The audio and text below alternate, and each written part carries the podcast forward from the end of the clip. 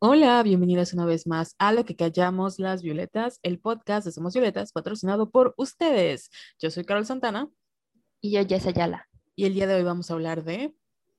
Guay, muchas cosas. ¡Uh! No tenemos título de no, podcast. no porque la verdad es que no tenemos tema per se. O sea, sí tenemos, pero pues mm, ta- no sé cómo definirlo. Es que han pasado demasiadas cosas, demasiadas cosas. Y mucho de qué hablar. Nos extrañaron. Ay, sí, toda cínica. Mejor no lo preguntes porque nos las van a mentar. Una disculpa, una disculpa. Oye, sí me escucho, ¿verdad? Sí, Ok, ok. Porque me da miedo que no me escuche. Pero bueno. Em, ay, ¿cómo has estado, Jessica? Hace mucho que no platico contigo. Ay, sí. no seas hipócrita. Ay, ventaneando. No es cierto. Güey. ¿Qué, qué pasó? No, es que hablando de ventaneando, creamos un canal en Telegram y te juro que siento que está, estoy ventilando mi vida. Sí, ¿verdad? Como que, como que, como tú dijiste, estamos como que más vulnerables. Sí. Y nosotros que no nos gusta el chisme, ahí estamos. Que no nos gusta hablar y contar nuestras penas. Sí, y como realmente no nos pueden contestar, eh, ¿no es cierto? Pero Ay, pero gracias porque sí nos han llegado muchos mensajes en Twitter y en Instagram de que, ay, me siento acompañada y todo. Para eso, realmente para eso lo hicimos. O sea, sí. para desahogarnos en realidad, pero es padre que se sientan acompañadas y que les gusten las cosas que compartimos. porque nos gusta la atención y ah, no es cierto. sino- de verdad es que parte de lo que, o sea, primero te iba a preguntar cómo estás y me salté, te acaparé la atención, perdóname. Em, primero dime cómo estás y luego paso ese tema. Estoy bien, ha sido un mes, creo- que nos fuimos un mes, ¿verdad? Más de un mes. Guay, pues súper tranquilo. Tengo una preocupación que es por quién voy a votar el próximo domingo, pero hablaremos de eso en algún punto del- de este episodio. Güey, no tengo ni idea quiénes son. O sea, sí lo sé, aparte del gordito marín y todos Ay, no. pero Ay, sí, pero yo estoy harta. Yo yo también ya estoy harta.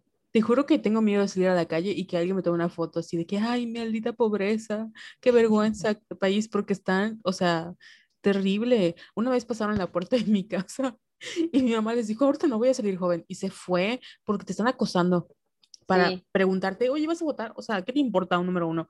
Dos, es ilegal. Y tres, no manches, plena pandemia haciendo meetings. Güey, pero sí le están preguntando. Sí, Así ¿por quién de- vas a votar? Mm, No, ¿por quién vas a votar? Pero así de que, como apoyas a la candidata, ¿no? Mm, Y es de, mm, pues, ¿qué te importa? Pues bueno, vamos a empezar con las noticias de la semana. Sí, pues bueno, antes de comenzar con noticias de la semana, tenemos que hablar de un tema. ¿Hablamos de ese tema primero o luego de- lo dejamos otro? Como parte de- El tema del Mm, meme. Sí, el tema del meme. Ah, sí, vamos a de una vez. Bueno, ¿qué nos pasó con nuestro meme? Eh, me dio risa un meme que se compartió de, iba a decir Lolita Ayala, de Lolita Cortés en la academia, cuando pide una cámara y dice que por favor dejen de, de votar por Yolette. Entonces le dije a Carol, oye Carol, ¿y si hacemos eh, este meme, no? Y le mandé el texto y todo, y me dijo, ah, pues sí. Y, o sea, no sé si tú te esperabas la reacción que hubo, pero No. yo, la verdad es que no me lo esperaba. Y, ay, ya no me, ya ni me acuerdo qué dice el meme, lo tengo que buscar. Básicamente fue un meme en contra de los contenidos, entre comillas, transfóbicos feministas. Y pues era Lolita Cortés diciendo, ¿puedo pedir una cámara? ¿Me pueden dar una cámara? Le pido a la audiencia, no, le pido a mis, o no sé qué- ni qué pusimos, que ya no compartan contenido feminista, entre comillas, transfóbico. Y pues la verdad es que nosotros nunca somos de contestar, siempre nos llegan mensajes de odio, o sea, como que ya estamos acostumbradas a eso, ¿no? Y a las personas que le contestamos es raramente les contestamos. Pero esta vez, o sea, yo estaba muy impactada porque eran mensajes así de que, de, no estoy de acuerdo. eh, No, pero creo que lo, o sea, sí nos impactó para empezar porque eran nuestras propias seguidoras. Eso fue lo más fuerte. Y segundo, eh, a mí me enojó mucho porque, no que se despidieran, porque, por ejemplo, yo estoy de acuerdo de que si no te gusta el contenido de algo, ya sea un youtuber, influencer, colectivo feminista, lo que tú quieras, que no va contigo, con tus ideales, en lo que crees, si tú decides que lo vas a dejar de seguir, está bien y es válido incluso que te despidas.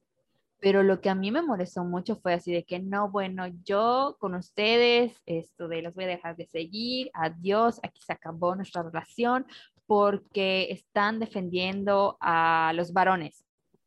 Y, o sea, como que estaba bien hasta, o sea, está bien que te despidas, o sea, está bien, va y no, no te gusta nuestro contenido, ya no va de acuerdo a lo que tú crees, pero de ahí a escupir el veneno que escupieron, ahí sí dije, pues gracias por seguirme porque no me interesa tener una persona que no tiene, pero ni un gramo de empatía.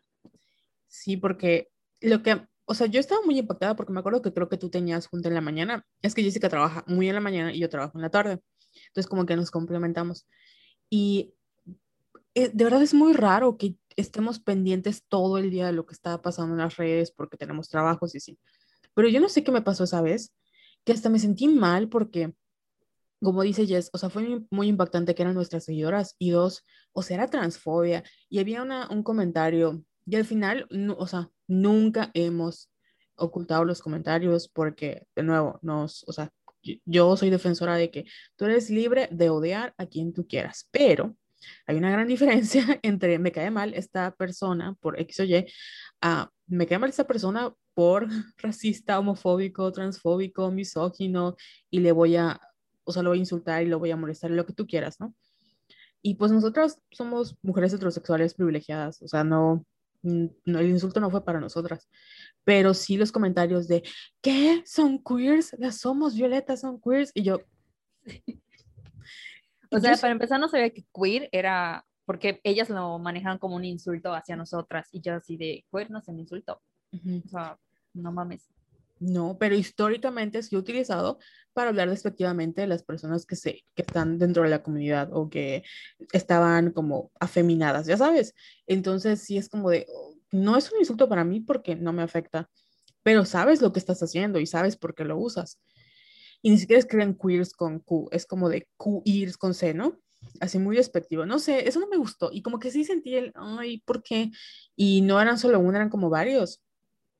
Y luego se empezaron a pelear. Ya saben que ustedes son libres de hacer lo que quieran, pero pues nuestro, así como que todas las, las, las, ¿cómo se llama? Conversaciones así, pum, pum, pum, pum. Y luego debatimos mucho de eliminamos los comentarios, pero si los eliminamos, luego es este... Eh, censura. Ajá, censura. Y, y, pues sí, porque es nuestro, TL y no queremos ver comentarios transfóbicos.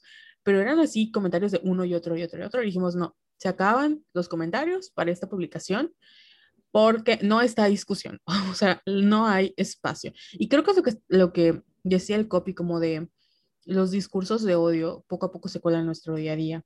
Lo platicamos en su momento en el episodio de Sororas pero no pendejas. O sea, yo sé que hay muchos feminismos, hay muchas maneras de militar y hay gente que ni siquiera se considera feminista, que se considera antipatriarcal, cada quien está bien. Pero no manches, hay una gran diferencia entre, o sea, hacer, hacer contenido que está dirigido a una audiencia con perspectiva de género, pero no tiene perspectiva de género porque es transfóbico. O sea, no la tiene. Y además, ay, es que sí, sí me sacó mucho de pedo porque nos dijeron cosas como de que no, pues el día que defiendan a sus hermanas me vuelven a hablar, no cuando estén defendiendo varones. Y yo, sí sabes que las mujeres trans son mujeres, ¿verdad? Entonces, como que siento que no, no me voy a poner a discutir con una persona que, pues, que no va a entender y que no le interesa, para empezar, ¿no? Porque, y que ni siquiera tiene empatía, porque pon tú, si yo fuera una transfóbica, eh, como que siento que no le diría varones a, a las mujeres trans, ya sabes, porque, o sea, para mí es algo que no entienden, no quieren entender y no, y no tienen nada de empatía. Eso, eso a mí me, me, rompe mi corazón, pero pues ni modos. Y, ah, no manches, estuvo feo. Y, y lo, lo, peor es que, de verdad, por cuestiones teóricas, como ustedes quieran justificar su transfobia, que pues, es justificar su transfobia. Yo su odio. Ajá, su odio. Yo entiendo de dónde vienen, o sea, entiendo de dónde vienen los, como los, las justificaciones que dan, ¿no? De que la teoría y que no sé qué. No, es, es un no, no para mí, pero entiendo, ok, viene de allá. Pero aún así, sabiendo que viene de allá y que se han hecho estudios y que se ha comprobado y que han, o sea, poco a poco han ido, em, pues demostrando que no mames, la teoría, aparte eh, de que no vas a, a, elegir la teoría sobre la identidad y el bienestar y la dignidad de un grupo vulnerable o de una persona, como sea, o sea, se han hecho estudios que hablan de que, o sea, que hablan desde la perspectiva de personas trans, como el sexo, el género y todo es una construcción social. O sea, hay mi infinidad de, de recursos. Y aún así eliges decir, no, voy a usar mi sesgo y a esparcir mi odio. Ok, es tu problema, amiga. Sí, y sobre todo que voy a negar, o sea, que existe una comunidad trans, no manches. Y, ay, se olvidó que te iba a decir.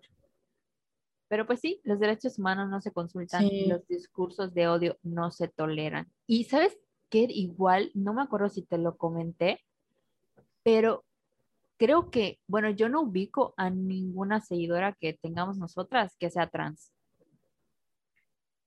O sea, mm. no lo hicimos por moda, no lo hicimos por chingar, o sea, es porque para nosotras es muy importante que, o sea, lo, lo, dijimos en el copy y lo hemos dicho en muy poquitos podcasts, pero sí como que queremos que, mm, siento que la comunidad no se siente respaldada por, por el feminismo, precisamente porque hay este problema de que muchas feministas pues son transfóbicas.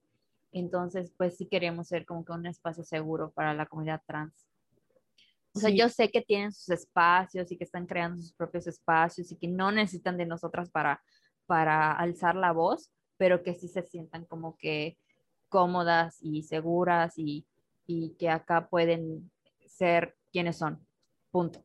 Sí, y que no las vamos a, o sea, realmente no tenemos por qué cuestionarlas y al contrario, y parte de la que, o sea, nuestro interés por, por decir no somos transfóbicas es porque en la vida real conocemos a personas trans y las queremos mucho y yo no voy a dejar que traten así, que hablen así de una persona a la que quiero. Yo no, o sea, yo no puedo, no puedo. Entonces, no, o sea, no puedo. Sí. Es simple, pero bueno, eso pasó. Eh. Eso pasó y ahorita nos van a dejar de seguir. ¿Te imaginas así? Canceladas. Instagram, cero personas. Ay, eventualmente nos iban a cancelar por algo. Por algo tenía que ser. Hemos, hemos, nos hemos librado mucho de que nos cancelen. Pero bueno, ya nos tocaba canceladas por aliadas de la comunidad trans. Perdón por proteger a los derechos humanos. Pero bueno, ¿qué otra cosa pasó en este Inter donde nos fuimos? Eh, pues pasó la campaña de Orgullo Prieto, que me gustó mucho. O sea, está bien pensada, está bonita, soy una persona blanca, no tengo ni, pero ni derecho a opinar, entonces, pero ahí salieron, ya sabes, ya salieron las personas blancas a criticar, como Fernanda Solórzano, que hizo el oso. Yo no sé por qué, por qué tienen este, este, estas ganas de que de todo tienen que opinar, ya sabes yo era así, yo era así, y yo sé que tú eras así también. Igual, sí. Pero llega un punto en el que dices, güey, estoy pendeja. Eh. Este, ajá, estoy pendeja, esto no me incumbe, soy una mujer, como lo dijiste hace ratito, mujer blanca privilegiada. Entonces, no es mi pedo, güey. Voy a dejar que si quieren hacer una campaña del orgullo prieto, que lo hagan, que lo hagan. Pero no, tienen que salir los blancos a enojarse para y decirles a la gente eh, morena cómo ser morenos y cómo, cómo no objetivizarse, ya sabes. Entonces, ay, no entiendo por qué son así. Y lo peor es que, o sea, yo no dudo de que Fernanda no es ella, ¿no? Sí. Es una, igual en atacado, igual es una mujer muy inteligente, lo que tú quieras, pero es lo que hablamos de porque la importancia de, de nuevo de ser interseccional y de entender que no hay una única opresión, ¿no? Porque si así fuéramos dirían, no, es que Fernanda también ha sido oprimida porque es mujer y también yo en los comentarios, sí, güey, pero Fernanda solo es una mujer blanca y no va a vivir la misma opresión que vive una mujer que es em, indígena, una mujer que es afro-latina o una mujer que eh, tuvo, o sea, viene de una comunidad que solo hablaba una, una lengua materna o indígena, bueno, y tuvo que aprender español o una, o sea, no vas a comparar el odio que recibe Fernando Solórzano con el odio que recibe Yalitza Aparicio, ¿verdad? Claro.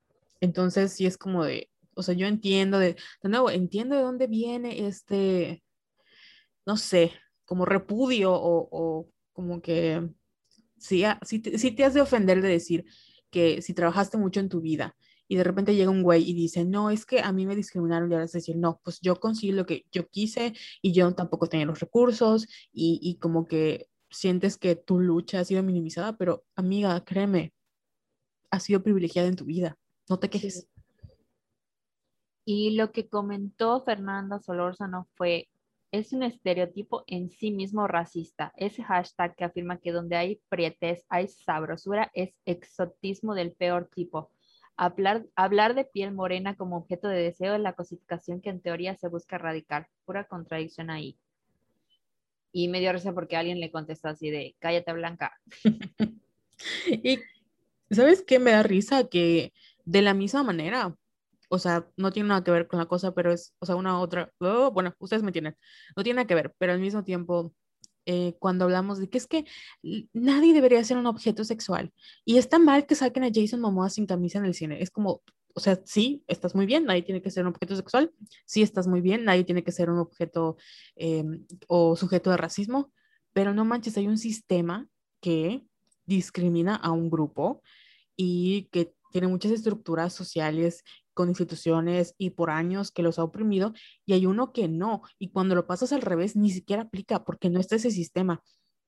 Entonces es muy diferente cuando tú dices y te reapropias de ese discurso que por años te han, con el que te han oprimido y, y tratas de, pues hoy sí que, como dicen, orgullo prieto, a una persona blanca que dice, ay, eso es un estereotipo. No. Sí, o sea, no mames. Y Federico Navarrete, que es como que últimamente, o sea, yo lo conocí en el foro de, en un foro que realizó Racismo MX, cuando se armó todo el pedo con Chumel Torres. Uh -huh. Y salió esta, eh, bueno, es un, ajá, se dedica como que a temas de racismo y hizo un hilo muy interesante. Ya lo retuiteé, lo voy a ver, lo voy a volver a retuitear en estos momentos para que cuando lo escuchen vayan a, a mi timeline y lo lean. Y Arroba. hasta, Tim, hasta, un, hasta Tim Bow hizo un artículo que no he leído, pero se lee bueno, que dice How the Beauty Looks of Black Panther Express African Pride and Afrofuturism. Entonces, olvidé lo que iba a decir, olvidé cuál era el punto. Que ibas a retuitear eh, esos contenidos para que... Ya lo retuiteé. Uh -huh. Entonces, sí, cállate, cállate Blanca. Sí, o sea, en estos casos la verdad es que nomás que nos toques callarnos y escuchar, porque sí, y somos quien para dar voces. Nada más hacernos un lado y ya. Y también, o sea, no sé si recuerdas que a Tenoch Huerta hablando de Black Panther, lo castearon para como ser, no sé si el villano, pero salir en Black Panther. Y mucha gente estaba diciendo, no, es que tanto que hemos luchado por los estereotipos y ahora él va a ser el villano. Y es como, güey, ¿qué papeles crees que hay en Estados Unidos para los mexicanos?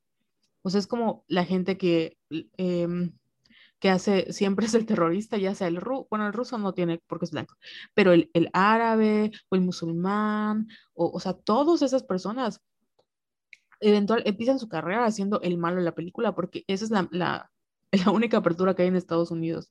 Y pues sí, no está cool querer ser el villano y, y re, como volver a hacer, ay, ¿cómo, ¿cómo, se llama? Repetir los estereotipos, uh -huh. volver a repetir patrones, pero es el único trabajo que hay y pues qué padre que esté en Hollywood y que lo pues sí. es una gran oportunidad para él, no manchen. Como, claro. aparte creo que esta semana Isa González sacó su... Eh, sí, esa es otra noticia. Uh -huh. eh, um, ay, ¿dónde está? Estoy buscando en nuestro hermoso guion. Isa González es de las actrices más taquilleras de los últimos tres años en Hollywood. ¿Lo puedes creer? No, no puedo creer. Tampoco. Sí me sorprendió un poco. O sea, se escucha feo, perdón, Isa, ya sé que eres nuestra amiga personal y vamos a ir al cumpleaños de todos tus hijos, pero sí me sorprendió un poco. Y sobre todo que está en la quinta posición, güey. Sí. O sea, y debajo de ella está Margot Robbie, Brie Larson y Lupita Nyong'o. Entonces, imagínate el poder que está adquiriendo esta mujer. Y, y ¿sabes por qué me sorprendió? Porque creo que low key, y hablan, o sea, por eso lo mencioné con Tenoch Puerta, porque Eiza sí es una morra muy privilegiada y sí sabemos este, que, o sea, si la comparas con otros actores que no tuvieron las mismas oportunidades, pues sí fue privilegiada. Pero también se fue a trabajar y la prensa mexicana la trató súper mal, súper mal. Y yo me acuerdo que cuando como que estaba haciendo sus pininos, hoy sí que en, en Hollywood, eh, todo el mundo la destrozaba porque decía, ni sabes actuar, ni sabes cantar, ni sabes nada. Y de repente, o sea, de repente estaba en, yo no sabía que estaba en King Kong, la última de King Kong. De repente estaba, e, era una de las, o sea, la gente la quería para ser Satana en DC, ¿no? De, o sea, de repente empezó como a escalar poco a poco. Y me acuerdo cuando salió, fue a los Oscars con su vestido amarillo, que todo el mundo, incluida yo, dijimos, güey, no mames, se Isa y le fue muy bien. O sea, la gente se, se sorprendía porque hablaba bien inglés y es como de, pues, pues sí, se fue a trabajar literalmente y por años, o sea, por eso cuando vino a México y creo que ventaneando, no sé quién, la estuvo persiguiendo para que le diera una entrevista y le dijeron, es que es una mamona. Pues claro que iba a ser una mamona si la prensa mexicana la trató súper mal, súper, súper mal. Güey, pero qué chido que sí tenga talento y que sí cante, porque ¿qué crees? Sacó canción para Spirit, la nueva mm. película de DreamWorks. Que tiene el pedacito de Wildest Dreams. Sí, de Taylor Swift. Entonces, imagínate. ¿Te imaginas que en estos días Taylor anuncie el nuevo, o sea, su nuevo re-recording y nosotras quedemos porque no vamos a poder hablar de eso hasta el próximo episodio? Ah. Ya, yo quiero que lo saque, que nos está haciendo pendeja, eh. Nuestra amiga personal Taylor. Oye, ya podemos pasar al siguiente tema, que es Taylor Swift. ¿Qué pasó con Taylor Swift? Pues, ¿qué crees? A mi amiga personal Taylor Swift, la, pues creo que Luisito comunica, la verdad es que mm, no sé qué estaba haciendo, pero invitó a los, a los Reik, que si no son de México y son de Latinoamérica, bueno, no creo que los conozcan, eh, no es cierto, sí son medio conocidos en Latinoamérica. Pero son un grupo que fueron como popular como en el 2006 y desde ahí se volvieron como un grupo popero, ¿no? El caso es que estaban hablando, creo que, de no sé, y habían hecho una campaña con la UNICEF sobre el ciberbullying y uno de los integrantes, que se llama Julio, un saludo, eh, es cierto, dijo, ay, es que yo soy como la Taylor Swift del grupo, soy la mosca muerta. Y puchis, ¿no? O sea, todos los Swifties mexicanos. Puchis, ¿para qué quieres echarte a todos los Swifties encima? de verdad, si hay tres fandoms, amigas, tres fandoms con los que nunca se tienen que meter, es con los Swifties, con los Beehive, que son los fans de Beyoncé, y con las ARMY, con el ARMY, que es el fandom de BTS, porque les van a, o sea, son peor que el FBI juntos y la Interpol, no les van a dar vida. Y pues, ¿para qué quieres? La verdad, el pobre, pues se lo buscó y ahorita todo el mundo tuvieron que quitar sus como desactivar sus comentarios, perdieron la campaña creo que con UNICEF, o sea, les fue súper mal. Y ahorita ya escaló nivel que los Swifties gringos, pues ya como que ya se enteraron de que los Swifties latinos, porque la verdad es que los tenían muy ignorados, que hicieron esto, todo por llamar mosca muerta a Taylor. Güey, yo me siento súper avergonzada, porque cuando vi, se trabó mi, mi garganta, perdón, esto de, me siento muy avergonzada porque cuando vi ese pedacito del video, sentí así una ira dentro de mí y dije, güey, es que nadie puede hablar mal de Taylor, nadie. Y me puse a tuitear así de que quién es Rey y qué, o sea, como que minimizando su, su, trabajo, que la verdad es que a mí me gustaba mucho Rake, o sea, porque era, creo que empezaron en el 2000, algo así, entonces me recuerdan mucho a la prepa, a secundaria prepa.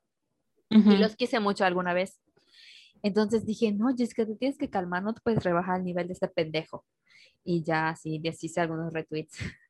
Pero sí. me enojé mucho, así de que ni siquiera tiene sentido tu chiste estúpido. O sea, ¿cómo que eres la mosca muerta del grupo? O sea, Taylor no es un grupo. Y, te atreves?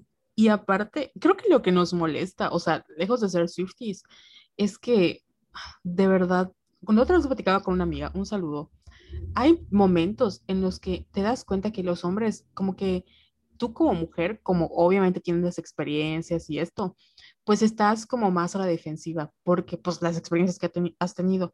Pero estos güeyes, o sea, en piloto automático, como que ni siquiera piensan o cuestionan qué es lo que están diciendo, porque están tan acostumbrados y es como super light para ellos.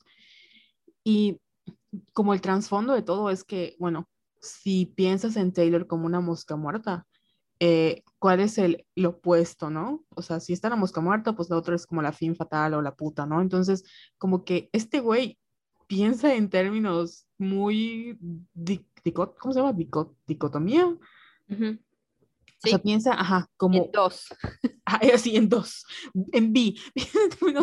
este, en dos dos tipos de mujeres nada más para él. Y así es para muchísimos mexicanos y muchísimos hombres en todo el mundo. O sea, la, una mujer o es una santa o es una puta. Ah, pero si es muy, muy santa y no quiere ser puta, entonces es una mosca muerta. Ah, pero si es una puta que disfruta de su, de su sexualidad, entonces es una zorra, una loba. Entonces, siempre estamos como que la mujer al final siempre queda atrapada dentro, dentro de lo que el hombre quiere, ¿no? Y que tanto, si estamos a su disposición, pues está bien, pero no estés demasiado a su disposición porque entonces eres una, una mosca muerta o algo, pero si no lo estás, entonces eres una santurrona, y así. Y así pregúntenle a Julio si se va a volver a burlar de Taylor. Y ahorita está así como, creo que vi un tuit donde estaba diciendo, ay, muy machito, ¿no? De que no me voy a disculpar. Y es como, está bien, amigo, no te disculpes. Pero al final, como, como dicen, ¿no? Le recordaron todos los premios que han tenido y eso. Y sí los, los draguearon y humillaron porque es algo que, pues tú como, ya ni como fan de Taylor, dices, las mujeres, no importa qué tan exitosas seas, siempre, sean, siempre van a estar como, te vas a poder reír y humillar de ellas y siempre vas a ser como que la broma, ya sabes, y no importa cuántos álbumes, discos, Grammys, nominaciones a los Oscar esta mujer tenga, siempre va a ser, ay, la mosquita muerta, Taylor Swift. Es como, no mames. Oye, güey. Perdón, me enojé. perdón, no, no, no, perdón. Es que acabo de matar una cucaracha voladora. ¿Se escuchó algo? No. Es que estuve a dos de gritar porque veo que Florence está así como que caminando por el cuarto y digo, ¿qué le pasa? Y era una maldita cucaracha, pero la maté, la maté. Era un Julio Así como Rake mató su carrera. Sí. Ay, qué bueno que nos escuchó. Qué oso. Bueno, ¿y qué otra cosa pasó esta semana, Jess? A ver. Bueno, este mes. Se nos está yendo el gran triunfo del Cruz Azul. Oh my God. La verdad es que no entiendo. Cuéntame. Es que ayer que le mandé audio a Carol, le dije, oye, sabes, ya sé que no te importa el fútbol, pero acaba de pasar algo así increíble ganó el Cruz Azul un torneo de fútbol mexicano que no pasaba hace 23 años. Y esto es como si finalmente eh, Leonardo DiCaprio hubiera ganado su, o sea, cuando ganó su Oscar. Así era el feeling, porque algo que me llamó la atención es que este año en particular, como que gente que no le iba al Cruz Azul, por ejemplo, yo que le voy a la América, que viene siendo casi su archienemigo, ese, yo quería que gane el Cruz Azul, pero el feeling así de, a menos de que le fueras al Santos, que era con el que se iba a enfrentar en la final. O sea, todos querían que ganara el Cruz Azul porque era así como que, güey, ya, ya. O sea, porque estaba checando como que las estadísticas y solo en la Liga MX eh, llegaron a ocho, a ver, no, a seis eh, finales y las perdieron dos de ellas contra la América, obviamente en el 2013 y en el 2018. Y de verdad, o sea, de hecho, supongo que has escuchado el término cruz azulear. Sí. Que es cuando hay, están a punto de ganar, o sea, ya están ganando y pasa alguna mamada y terminaban perdiendo. Entonces era como que ya una frustración colectiva y de los pobrecitos aficionados y sentí que este año era como que el bueno y también hubo muchas predicciones y todo.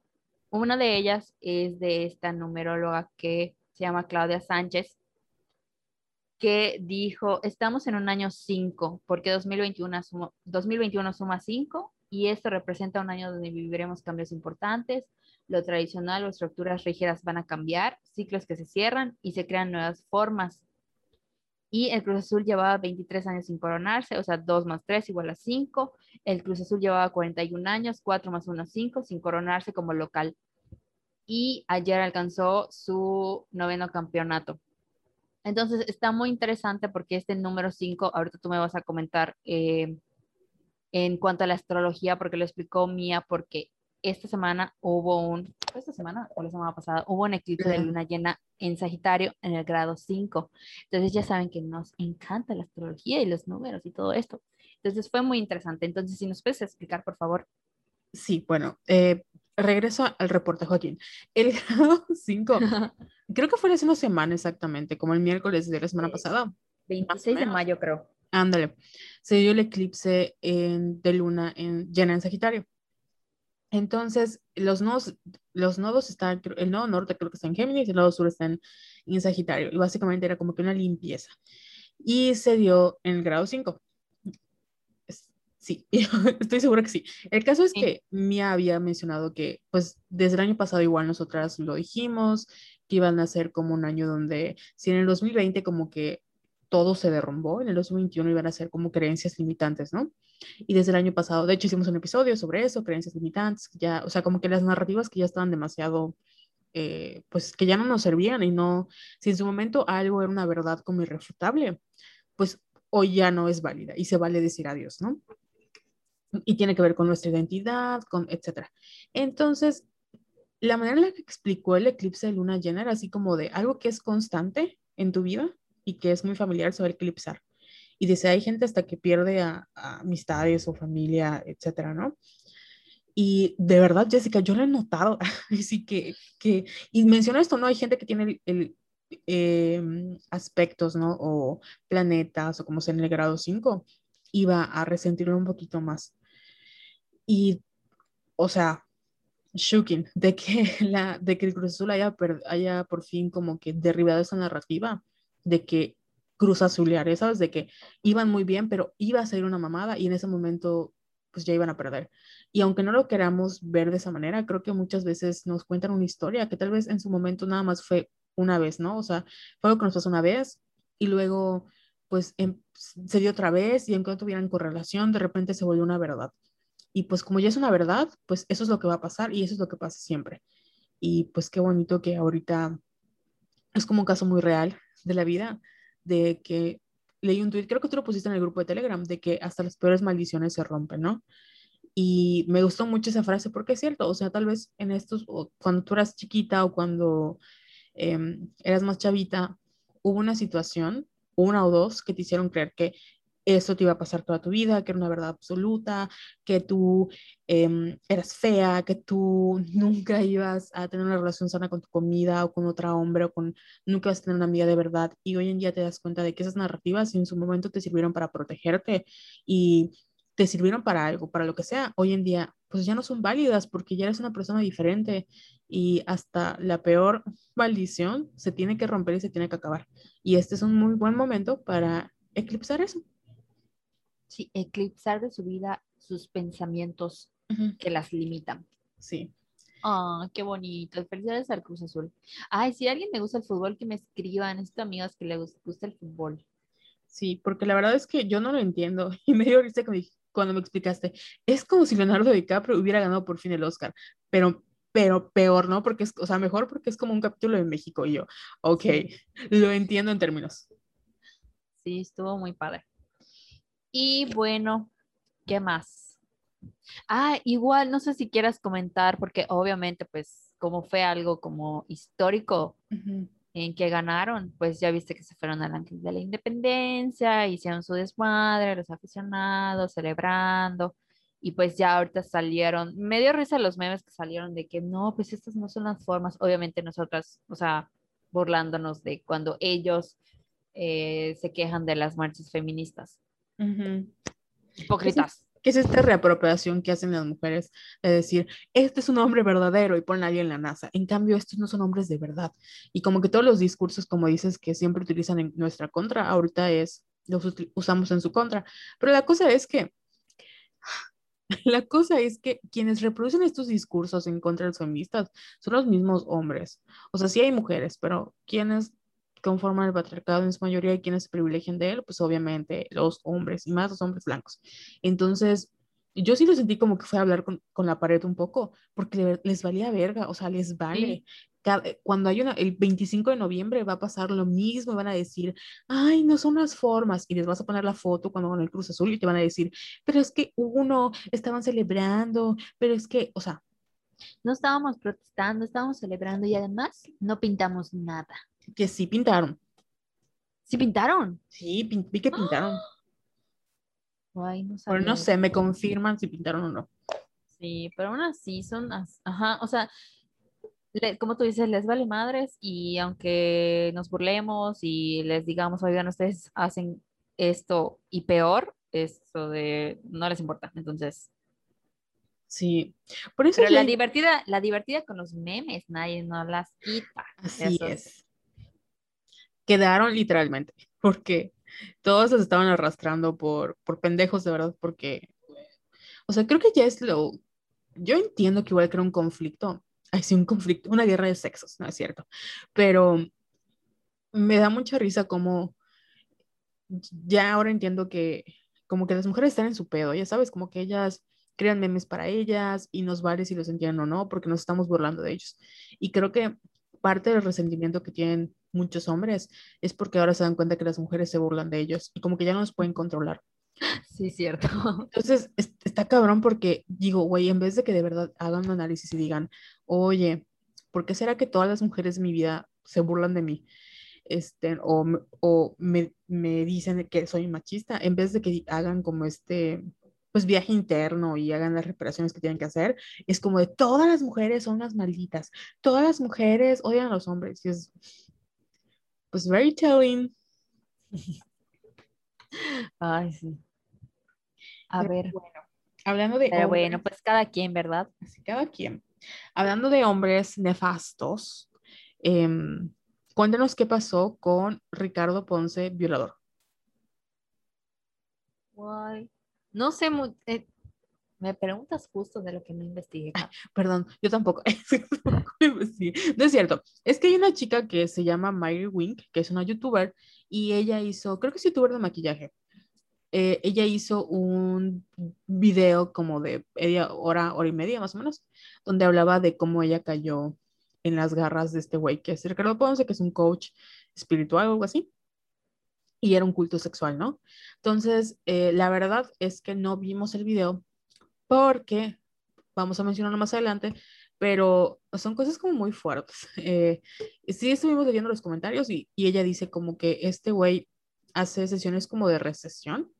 Y regresión. De regresión, ay, yo sé sesión, bueno, de, de regresión y pues te pone en un estado muy vulnerable y se aprovecha de eso. Recordemos que existen muchas maneras. O sea, un abuso, una agresión sexual es como muy fácil. A veces es muy difícil de identificar, entre comillas, pero en realidad es muy fácil. Cuando tú no estás en tus cinco sentidos para, para decir que sí, o no estás accediendo porque tú quieres, ahí eh, la otra persona se está aprovechando de tu vulnerabilidad o te está agrediendo. Puede que tú estés borracha, no estás apta para consentir. Puede que estés tú en un estado muy vulnerable, como esta chica, no estás apta para consentir. Puede que estés inconsciente, no estás apta para consentir. O puede que hayas dicho que sí después de que te hayan dicho una y otra y otra y otra y otra y otra vez y tampoco estás diciendo que sí. Es porque con tal de que no te hagan algo malo, eh, accedes entre comillas que sí, pero estás coercionada, ¿no? Y hay muchísimas maneras, por eso la agresión, la violencia sexual es un tema muy, muy delicado y es un tema que necesita eh, pues a gente que tenga como esta sensibilidad para poder tratarlo y por eso hay mucha gente que no le cree a las mujeres porque dicen, güey, es que no le dijiste que no, cuando en realidad es que son muchas cosas que hay detrás, la presión, la situación de poder. O sea, yo me imagino que si yo confío mucho en esta persona y esta persona me está diciendo que tiene que sanar esto conmigo que para que yo lo haga tengo que acceder a acostarme con él, aunque yo sepa que esté mal o algo a mí incómodo, pues yo estoy en una situación muy vulnerable y tengo muchos issues. Yo no soy una persona, o sea, esa persona es alguien a quien yo admiro, a quien yo respeto, alguien que es mayor que yo o que tiene una situación de poder encima de mí, que está aprovechando de mí. Y aunque ella haya dicho que sí, que no lo sé, porque la verdad es que no es su caso, pero estoy hablando de un caso X. O sea, si aunque tú hayas dicho que sí, o, hayas, o como con las situaciones de maestros y alumnas, aunque tú te quieras meter con tu maestro, güey, este güey es mayor que tú. Hay una situación de poder muy diferente. No está en posición para, o sea, no estás en posición para consentir, porque hay una, una desigualdad de poder y es muy delicado y esta persona se está aprovechando de ti. Y es lo mismo que hizo este güey. No lo hizo solo con una, eh, tiene, creo que ya salieron varias agresiones. Y él nada más dijo así como de que, ay, hablan de, o sea, si hablas mal de alguien es lo que tiene reflejado, vibra alto y es como chinga tu madre, güey. O sea, de verdad eres un agresor. Y mira, de acuerdo a su propia página personal en donde vende sus cursos y retiros, Ricardo Ponce se describe como guía de autoconocimiento, experto en liberación emocional, que ha apoyado a miles de personas a romper patrones mentales y por ende su por ende obtener su autosanación. También organiza retiros en donde pone en práctica su autosanación, pero también tiene varios talleres en donde habla de energía sexual. Mm. Entonces, oh, ya te imaginarás. Sí, y es que es un tema como que para que hablemos en otro episodio, porque es lo mismo que me pasa con Jared Leto. O sea, yo entiendo que sea de broma y que el culto y que los hechos, o sea, lo que tú quieras. Pero, güey, es que los cultos son muy peligrosos y lo hemos visto, o sea, casos verdaderos en el día a día. O sea, sin querer queriendo, con te das cuenta, ya estás adentro, porque se aprovechan, están, o sea, buscan a gente que está en situaciones muy vulnerables por X o por Y que han vivido situaciones de violencia, que tienen, eh, pues están buscando como pues una familia o donde pertenecer y se aprovechan de estas personas y saben lo que están haciendo y pues las lastiman en tanto, o sea, las abusan de ellas tanto física, mental como sexualmente, o sea, psicológicamente, hay, es un, es un show. Y pues qué bueno que lo estén cancelando, pero quién sabe si le pase algo a este güey, la verdad. No mames, las entradas para sus retiros cuestan más de 55 mil pesos. Y por eso mucha gente dice que como que ella tuvo la culpa, ya sabes, porque ahorita han habido como muchos memes de, o sea, yo igual entiendo que no a todo el mundo les caiga bien los coaching, eh, es otro tema, pero pues aunque tú pagues 50 mil pesos por escuchar a alguien, de verdad es que tú, nadie merece que le pase eso aunque tú pagues por ir y tú hayas ido ahí, no estás accediendo a que te haga esto. Incluso de nuevo, aunque no, no he visto el video, no sé qué trate, pero aunque ella haya dicho, pues sí, pero lo hizo coercionada y lo hizo con una persona que tiene una situación de poder que le habrá, le habrá convencido, que se habrá aprovechado de su vulnerabilidad, todavía sigue siendo una agresión. Y eso no justifica el que otro güey, el que ese güey no sea un agresor. O sea, es un agresor. Y está ahí.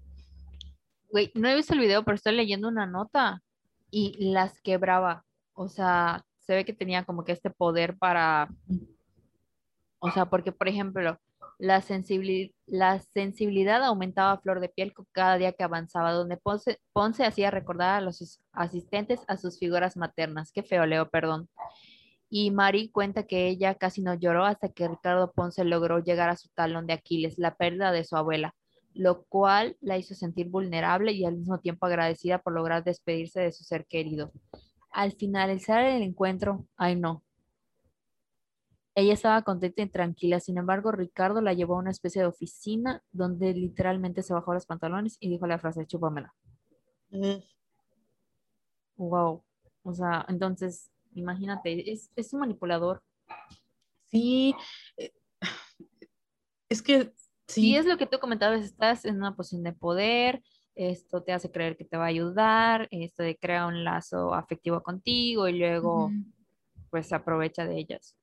Y yo creo que hay mucha gente que, o sea, no, a, veces nos cuesta ser empático porque decimos, incluso con nosotras mismas, y decimos, es que una persona normal no haría eso, o sea, se da cuenta y dice que no y lo que tú quieras, pero tienes que entender que tú no estabas en una situación en tus cinco sentidos y normal. O sea, yo creo que cuando murió mi papá, yo hice cosas cuestionables que hoy digo, güey, no las hubiera hecho. O sea, nada de malo, pero dije, o sea, en ese momento estaba tan, tan vulnerable que yo estaba buscando muchas respuestas. Y le pasa a mucha gente, o sea, como dice ella, el, el, que no haya podido tener como el despedirse de un ser querido te lleva a pagar 50 mil pesos por un retiro, te lleva a entrar al mundo esotérico de tarot, a contactar fantasmas, a meterte con gente que, con que nunca estarías o, a, a, regresar con tu ex, lo que tú quieras. ¿Por qué? Porque esa es una etapa muy vulnerable. Y tenemos que entender que las, o sea, este güey se aprovechaba de gente que necesitaba ese, esa sanación. Y llegas a un punto donde tú, o sea, sea quien sea lo que te esté vendiendo, con tal de que te ayuden porque ya probaste todo, pues es una opción que vas a probar. Y eso no significa que estés poniendo, o sea, que estés accediendo a que te violenten otra vez, porque ni siquiera estás en un lugar correcto para consentir. Oye, y mira, o sea, ella no, no pagó, la invitó. Y este sujeto tiene la práctica de invitar gratis a decenas de mujeres de todo el mundo a sus retiros para sanarlas. Luego ejerce su poder de profeta espiritual, las deja vulnerables en sus ceremonias para luego acostarse con ellas utilizando el discurso de sanación sexual cuando May, ay, no sé cómo se pronuncia su nombre, es Mayre, Cuando Mayre no quiso tener relaciones con Ricardo Ponce, utilizó sus vulnerabilidades y le dijo que le faltaba abrir su espíritu al amor para hacerla sentir mal por ella. Maldito, maldito. Sí, güey. Y este vato tiene poder, tiene dinero y tiene así como que las herramientas. Pero si hay pendejos que con menos se aprovechan de ti, o sea, ¿tú crees que este güey no va a poder? Claro. Ay, qué horror, qué horror. Pero eso de verdad es un tema para otro episodio que podemos hablar hoy sí con una persona ahí sí especializada en el tema para que vayan identificando em, cómo las banderitas rojas de las personas que son cultos. Sí, es que yo siento que estoy en una secta. O sea, la secta de mi astral y la secta de Marte de baile. O sea, porque de verdad, o sea, cada vez que tengo que dar un consejo, o sea, que quiero dar un consejo o me piden un consejo es de que, pero esta frase que dijo Mía, pero esta frase que dijo de Marte de baile, pero yo siento que de verdad me han ayudado mucho, o sea, la, astrología de, de, mi astral y de y todo el contenido de, de los programas de Marta me ha ayudado un chingo, un chingo, un chingo. Entonces, no sé si sea una secta como tal, pero pues es ese bueno, Mía se autodenomina eh, como coach, entonces pues no todo el coach es malo, solo que hay que pues saber diferenciar o, tener más cuidado, o bueno, no no tener más cuidado, sino, no sé cómo Ver las banderitas rojas, Ajá, identificar las, o sea, sí que los, mira, aunque tú tengas cuidado, de nuevo, esto no, no, no es tu culpa, o sea, esto no es culpa de esta chica, aunque le hayan dicho, güey, ten cuidado con el agresor, no es su culpa porque, pues, ella no lo buscó. Nadie busca una agresión, nadie busca, o sea, nadie comete errores sabiendo que los va a cometer, ya sabes, y, ya no sé. Y yo creo que em, aprender a identificar las banderitas rojas y y a, pues, hoy sí que cuando, pues, seguir la autopreservación, ¿no?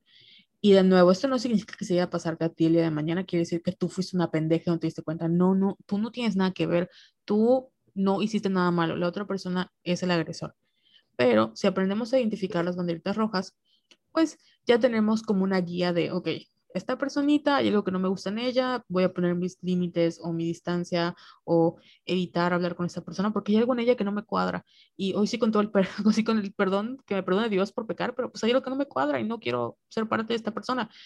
No, porque hay van, ciertas banderitas que me dicen, cuidado con este güey, ¿no? Y pues lo de mía, lo, la verdad es que no sigo a Marta, pero la parte de mía, lo que me gusta de ella es que creo que ha sabido como diferenciarse de no es un culto.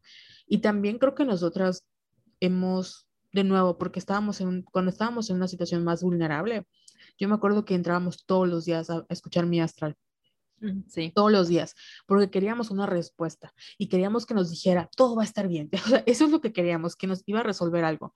Y creo que conforme fuimos yendo a terapia, conforme fuimos aprendiendo a que no podemos controlar y no podemos saber lo que va a pasar mañana, fue como lo empezamos a soltar, ¿no? O sea, sí la escuchamos poco a poco, nos quedamos con lo que con lo que resuena, así hablamos mucho de ella, pero no estamos constantemente esperando saber qué nos va a pasar el día de mañana, porque ella no tiene la respuesta y no es Dios para saber lo que va a pasar y no, al final nuestra vida no gira en torno a ella no, nos gusta lo que dice y cómo habla y es una buena estrategia de marketing, pero estamos en un lugar mejor de cuando de ciertos otros momentos de nuestra vida donde sí estamos completamente dependientes. Y hasta ella lo dice, o sea, y se da, y habla mucho de, de las personas que la siguen porque están buscando una respuesta, no solo cuando estás con situación vulnerable de, de que pierdes un ser querido, cuando pierdes una pareja, o sea, cuando terminas un trabajo, cuando te, tienes una enfermedad, o sea, cualquier situación que nos ponga en ese estado de vulnerabilidad,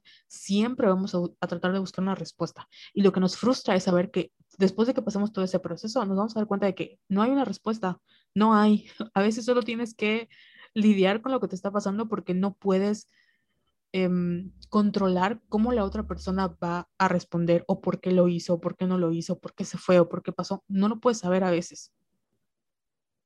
Sí, y creo que también es importante que detectamos que es una herramienta. O sea, no es como que, ay, voy a escuchar a Mía para que me solucione los problemas o para que me diga qué hacer, sino simplemente es una herramienta para, o sea, que nos ayuda a nuestro bienestar en general y ya. Como puede ser ver una serie o seguir un artista o, sí. por ejemplo, yo no, en, la, pandemia, o sea, yo viendo K-dramas, que fue así como mi descubrimiento, porque me distraía y me ayudó a concentrarme en eso, y como estaba en coreano, tenía que concentrarme a ver los subtítulos y no podía ponerme a pensar otras cosas, o sea, así hay gente que encuentra un hobby, gente que se mete a probar un producto maravilla, o sea, siempre estamos buscando, eh, pues, respuestas, que a veces, que lo hacemos en lugares vulnerables, pero luego poco a poco, con acompañamiento o con apoyo de amigos vamos como soltando, es otra cosa. Y tampoco quiere decir que si te gustan estas cosas estás enfermo, claro que no. No. Y pues bueno, ya sigue. Ay, nuestra otra amiga personal, Belinda. Ay, mi Beli, Beli, se va a casar. Me dio risa porque cuando me mandaste la noticia, te puse, no mames, si se aman. Así como si el matrimonio fuera prueba de amor, ¿no? Bueno, que de, en teoría debería, pero no siempre pasa. Pero qué bueno, nos alegra mucho. Esperamos que nos invite para bailar, para bailar payaso de rodeo con ella. Sí, y le contemos todo a nuestra otra amiga personal, Isa González. Sí, estaría buenísimo. Güey, ¿te imaginas estar en medio? Así de que no mames, o sea, se odian, pero yo amo a las dos. O sea, qué difícil, qué difícil. Sí, pero ¿sabes lo que me impactó? Que mucha gente estaba así como de, no mames, el anillo de Belinda que cuesta 60 millones de pesos y, o sea, en realidad, o sea, 60 millones de pesos eso suena mucho, pero en realidad son 3 millones de, de dólares, creo. Y es de, tan pobres somos, o sea, tan pobres somos que sí. vemos o sea, 3 millones así como de, wow, cuando en realidad, pues para los gringos es, pues sí es una cantidad grande, pero hay gente que gana eso, o sea, una participación en un episodio de Friends, ya sabes. Sí, oye, pero ¿sabes qué? A mí me preocupa. O sea, yo no la anunciaría, porque Belinda vive en, en el DF, ¿no? Guay, no sé. Güey, le pueden robar, o sea, le pueden quitar un dedo por ese anillo, ya sabes. Sí. O sea, a mí se me hace peligroso. O sea, si se quiere comprar joyas de 3 millones, o sea, está en todo su derecho, pero a mí me, daría, me hubiera dado mucho miedo publicarlo. Entonces, yo fue lo primero que pensé, porque todos estaban quejando de que no, es que como, ¿por qué no ayudan a la gente pobre? Que no sé qué, y yo pues, pues ni, ni modos, o sea, ¿qué, ¿qué, le vamos a hacer si se, le, si se lo quisieron regalar? Pues ni pedo, pero... Que ojalá Dios nos mande uno así, ¿verdad? Un cristiano. Sí, un cristiano nodal, pero Uy. ese güey se ve súper enculado. Pero le lleva un montón de años, o sea, no, man, también, Bailey, no manches, te agarraste colágeno también. Es que, pero ¿quiénes somos nosotros para juzgar? Sí, pero, o sea, está, chavito, o sea, es un feto, Belinda. Bueno, felicidades a Belinda por su nueva etapa en la maternidad. Ay. No es cierto, Belinda, invítanos a tu boda. Sí. O sea, no nos odies porque somos amigas de Isa también. Así es. Nosotros, en nuestro lugar hay espacio para todas. Oye, hablando de Belinda. Tienes razón, no sé cómo chingados no nos han cancelado después de las cosas que decimos. Ay, porque. Espero perdónanos. que las hagamos reír, de verdad, porque luego termina el episodio y dice que, güey, qué mamada dijimos, sí. no puede ser. Y es que nuestras conversaciones de WhatsApp son súper culeras, pero bueno, qué bueno que. Ay, el día, ojalá nunca nos filtren, la verdad, porque creo que sí nos cancelan. Ay, pero no decimos nada malo. No, claro que no. Solo o sea, hablamos... malo no. No. No, no de verdad, no. No. Pues lo que decimos en el podcast es lo que hablamos en privado. Sí, pero decimos nombres y apellidos. Entonces ah, bueno, diferente. eso sí, ahí sí nos van a cancelar. Diferente, pero bueno. Regresando al tema Belly, ¿cómo está nuestro ex amigo Nacho Peregrín? Güey, yo estoy enamorada del hermano de Belinda porque obviamente está guapísimo. Y si son Belly fans desde hace años, entonces sabrán que Belly lo ama y lo apoya y es así su bef.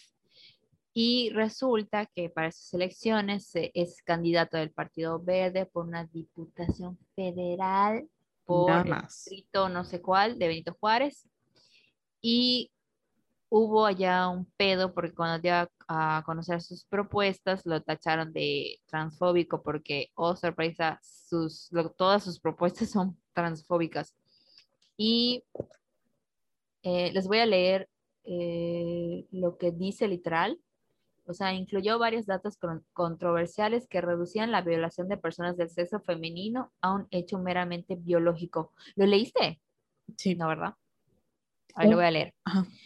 Debido a varios factores como el déficit de acceso sexual de los machos a las hembras, déficit que siempre ha jugado en contra de los machos, estos han ejercido violencia en contra de las mujeres y de sus hijos, en base a la diferencia de tamaño y agresividad, a la vez que aprovechando la vulnerabilidad de la hembra, ¿qué? ¿Qué estoy leyendo? Casi siempre embarazada y con hijos a su alrededor. What the fuck?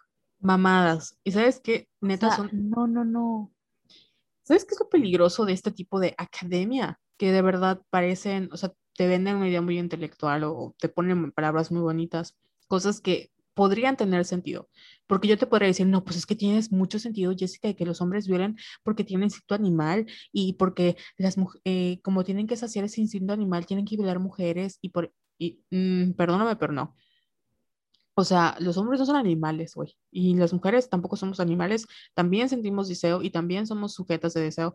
Entonces, hacer ese tipo de, de comparaciones son, aparte que son muy peligrosas. Y es, como dices tú, o sea, entra, entraríamos en hablar de la transfobia y no sé qué.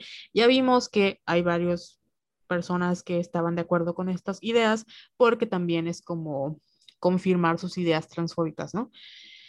Pero no, o sea, son cosas que ya están hasta descartadas, güey. No manches, y inicia su agenda pro mujer con la definición científica de lo que es un hombre y una mujer, así como los roles del varón y la hembra. No mames, o sea, ¿cómo? Güey, ¿Qué pedo? O sea, tenemos, no, no, no, no. Aparte, como decimos, o sea, el, el, también hay que hablar de, o sea, somos una sociedad, somos seres sociales y tenemos que hablar, como diría, ah, no sé quién fue el güey que dijo que el hombre es un animal político. Bueno, pues eso, o sea, somos un constructo social de muchas instituciones y eso es restarle poder a las instituciones y el poder que han perpetuado a lo largo de la historia. O sea, no. Y bueno, todo eso lo pueden consultar en su página oficial, nachoperegrin.com, para que vean que no estamos mintiendo. Y ¿sabes qué hizo eh, cuando salió, cuando lo acusaron de transfóbico? ¿Qué? Fue a un evento eh, de diversidad sexual, de, o sea, por parte de Morena, porque es la coalición, ya sabes, Morena, Ujú. PT y Partido Verde. Y se puso un cubrebocas con la, con la bandera LGBT. Y yo así de, ok, esa- eso no te va a salvar de que eres Sí. transfóbico. Y no manchen, o sea, que nos escriban a arroba somos violetas en Twitter para que nos cuenten si saben otra cosa de, de Nachito. Nachito Peregrino. Y pues ya nos queda otra noticia porque siento que ya son eternas. Ah, ya sé cuál nos falta. Las estoy marcando, ¿ya lo Sí. viste? Sí, ya sí. Pero Oye, voy a subir, ¿sabes qué podemos hacer para el canal? O sea, descargo esto y lo envío, así que miren nuestro super guion para que se caguen de risa. to- todo le captó, güey, ni siquiera, de verdad es que ni siquiera copiamos sin formato. Está así todo el formato como copiamos en la nota todo feo. O sea, tú Sí. con fuentes desiguales, qué vergüenza.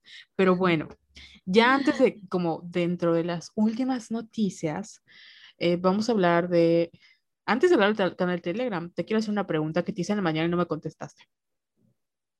¿Qué?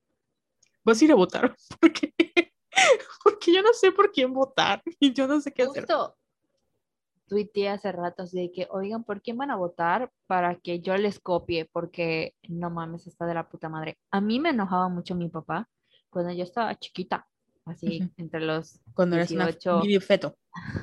cuando era un feto a los 18 o 20 años más o menos. porque siempre habloteaba así de que no, es que voy a anular mi voto porque todo es una mierda, que no sé qué, bla, bla, bla, bla. Y yo recién ingresada a la Facultad de Ciencias Antropológicas, WADI. No mames, Carlos, se nos está olvidando la WADI.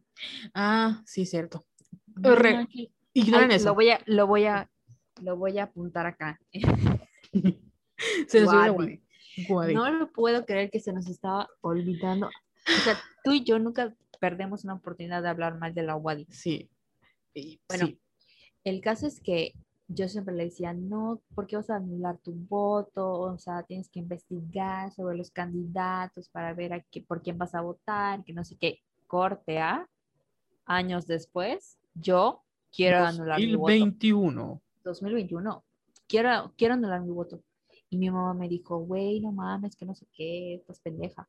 Y yo, pero es que no hay de dónde, o sea, no quiero votar por Renan Barrera, eh, no quiero votar por Morena otra vez, o sea, totalmente escarmentada.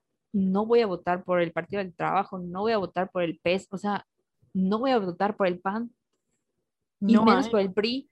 O sea, es que de verdad no hay. Entonces, ¿Qué? Y ahorita, desde, dije que desde hace, desde que iniciaron las campañas, dije que iba a prestar atención a sus propuestas y todo esto. Yo hoy me puse como que a, a- o sea, entré a la página web de mi candidato porque yo soy distrito, ay, olvidé qué distrito soy, qué vergüenza, pero sí. O sea, estuve googleando y ni- no tienen sus propuestas. O sea, si tú entras en su página web, nada más así de quién es eh, fulanito. Eh, y, o sea, tienen puesto mamadas, güey. No, no hay como que un documento que yo pueda consultar, así de que si te interesa saber cuáles son sus propuestas, tienes que checar así todos sus contenidos en, en Facebook o en Instagram o ver sus videos así horribles en YouTube. Entonces, eso a mí no me sirve porque qué hueva, o sea, porque no estuve pendiente. Sí, la ¿Ya me verdad es que entendiste? O sea, no hay como que un documento al que yo pueda, así de que, güey, esas son mis propuestas. Y todos dicen lo mismo, así de, ay, por ejemplo, la campaña de Renan, que para nada le estoy haciendo promoción, pero es así, más cultura y más educación y más no sé qué. Y así que, ajá, güey, pero ¿qué vas a hacer? O sea, me estás diciendo como que eh, tus propuestas, pero ¿cuál es tu plan de ejecución? Mm. O sea, ¿qué vas a hacer? Y como no te lo pueden contexto, decir, no te lo dicen. Como contexto, perre. no está bien en verte. Este güey, Hernán Barrera, es el, sería el tercer, la tercera vez que sería nuestro eh, alcalde. Sí, Porque, ya. O sea, y dices, güey, no quieres soltar el poder y de verdad, o sea, no hay para dónde irte porque incluso si tú supieras cuál es la propuesta de cada uno, como dices, si hubiera un documento que te dijera, ok, vamos a hacer esto, esto y esto, nada de eso te garantiza, porque lo hemos vivido, que vayan a cumplir con sus promesas. Y la gente ya está harta. Y yo hablaba con una amiga que decía, es que, que igual estaban sufriendo porque en Monterrey, pues igual es una broma sus, sus, No manches. Un saludo a la Tey Patria. Así un saludo a la Tei Padre que está allá en Monterrey. Eh, es, es una broma y digo, bueno, al menos ahí los entretienen, ya sabes, o sea, al menos ahí ven en qué se gasta su dinero y digo, bueno, contrataron a Genitalica, ya sabes, pero acá, o sea, no veo nada, ni siquiera, oye, ni siquiera una, un- una blusita que me regalaran, un vasito del PRI, o sea, nada. Ay, ahorita creo que sí vendería mi voto. Yo igual- es que me da risa, es que de verdad, somos. Sí, yo estaba pensando seriamente si ir a votar porque además, pues ahí ahorita salió la, la nota de que hay repunte de, o rebrote de, de Ah, COVID en Mérida. sí. Porque, como buen Júpiter en Pisces y porque entró Saturno retrógrado, como quiera- quieran verlo, este, abrieron porque además empezaron a vacunar a los maestros, a los maestros le pusieron la Cancino, entonces es la de- una dosis. Y ya empezaron, acaban de, creo que esta semana empiezan a vacunar a los de 60 y más, pero con la segunda dosis. Entonces ya habían vacunado a una, o parecía que habían vacunado a una gran parte, pero solo les pusieron una dosis y empezaron a, levantaron la, el toque de queda, empezaron a abrir restaurantes. O sea, la gente iba, creo que, ya- o sea, van a la plaza y se quitan los cubrebocas o andan, ya les vale verga, porque la verdad es que ya era insostenible la pandemia. Y hay mucha gente que tiene esa actitud de, pues si me voy a enfermar, me voy a enfermar. Y ahorita como ya que sienten que están vacunados, pues está valiendo verga. Y ya hay rebrotes. Sí es cierto, Sí. no te vas a morir, pero güey, no sabes si la otra persona no está vacunada o tiene familia que no está vacunada o hay capacidad en el hospital. O sea, tú no sabes nada de eso. Y las campañas vinieron, de nuevo, yo no puedo juzgar a nadie que esté en un partido porque tiene necesidad económica. O sea, yo no le voy a decir, güey, ¿por qué estás allá? Si te dan de comer, qué bueno, haz lo que tengas que hacer. Pero al final, los candidatos, y esto es una burla para nosotros. O sea, la gente que se está muriendo y tú aquí estás preguntándome si conozco las propuestas, güey, no, no, no, sé quién eres, me vale verga quién eres, la neta. O sea, me vale, tú y fulanito me van a robar también. O sea, ¿dónde se está yendo mi dinero? No lo veo.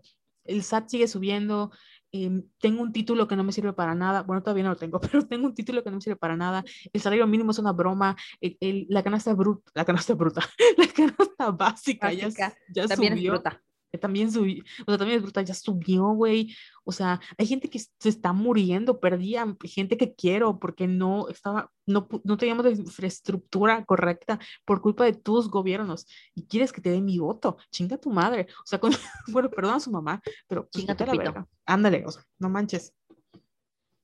Güey, me emperré, perdón. o sea, sí, estamos, y sabes qué, las campañas no mames.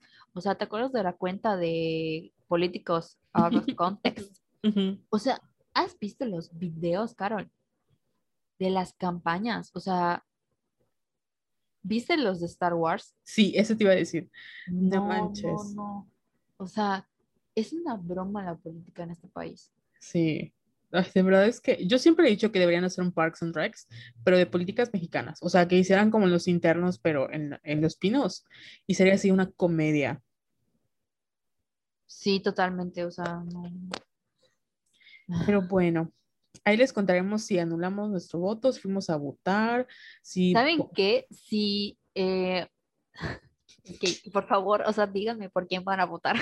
sé que no debe ser, pero nos pueden enviar mensajitas así privados, así que, oye, me gusta la propuesta de esta persona, o sea, no sé, para que nos ayuden. Si ustedes han hecho el trabajo que debimos hacer hace dos, tres meses de investigar, bueno, en realidad yo sé que no hay, que no hay mucho que hacer, o sea, por investigar, pero si ustedes ya saben más o menos por quién van a votar y así, por favor, escríbanos. Igual si quieren comprar. gran ayuda. Si quieren comprar nuestro voto, o sea, nos También, o sea, escríbanos. Sí, es 3 mil pesos preventa, 5 mil día del evento. Así con mucho gusto. Y pues igual si quieren anular su voto y poner voto por Somos Violetas, ay, no, no, estoy dando malas ideas. No, no, es cierto. No, no, no. No, no, no. Se cancela. Se cancela. Ay, sí. ¿Viste lo de los que van a votar por Alfredo Adame? Van a poner Carlos Trejo. o sea. Ay, no, ay, no. es que yo me rehuso a anular mi voto y a no votar porque siento que es mi responsabilidad cívica, pero de verdad, o sea, nunca creí que algún día lo iba a cuestionar. Ay, no. A este grado. Pero bueno, ya, vamos así a hablar de. Gracias, Morena, por rompernos el corazón. Gracias, AMLO. Y nunca creímos en AMLO, la verdad, pero creíamos que iban a, al menos a legalizar el aborto. Pero sí. O sea, pensamos que nos iba a ir menos peor, de verdad, yo sí lo pensé, tenía un gramo de esperanza. Perdónenos por ser pendejas, cometimos un error en la vida y de ahí todo fue mal en peor. sí, o sea, nos reímos para no llorar. Sí, pero bueno, ahora sí, hablemos de nuestra querida alma mater.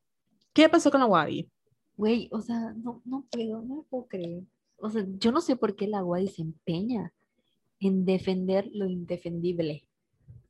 Les voy a, quiero agradecer personalmente, ya lo hice en Twitter, pero quiero hacerlo hoy, aquí, ahora en el podcast, por la existencia de Memorias de Nóvada y UADI sin acoso, por informar de lo que pasó de una manera objetiva y, y de verdad los quiero mucho. Y esto de, les voy a leer la nota de Memorias de Nóvada. El pasado 25 de mayo, un estudiante de la Facultad de Economía de la Universidad Autónoma de Yucatán compartió capturas de algunos ejercicios de la clase de cultura maya en la cual se podía justificar el creacionismo sobre la teoría de la evolución y leer pasajes de la Biblia. O sea, no les miento, eran como 70 preguntas sobre, o sea, ¿leíste las preguntas, Carol? Sí. No lo tengo a la mano, A ver, voy a entrar a la, a la publicación. No, pero era así como de, ¿por qué si, los, si la teoría de evolución de los monos dice que evolucionamos de los monos? ¿Por qué Dios es perfecto? O sea, una mamada así de verdad.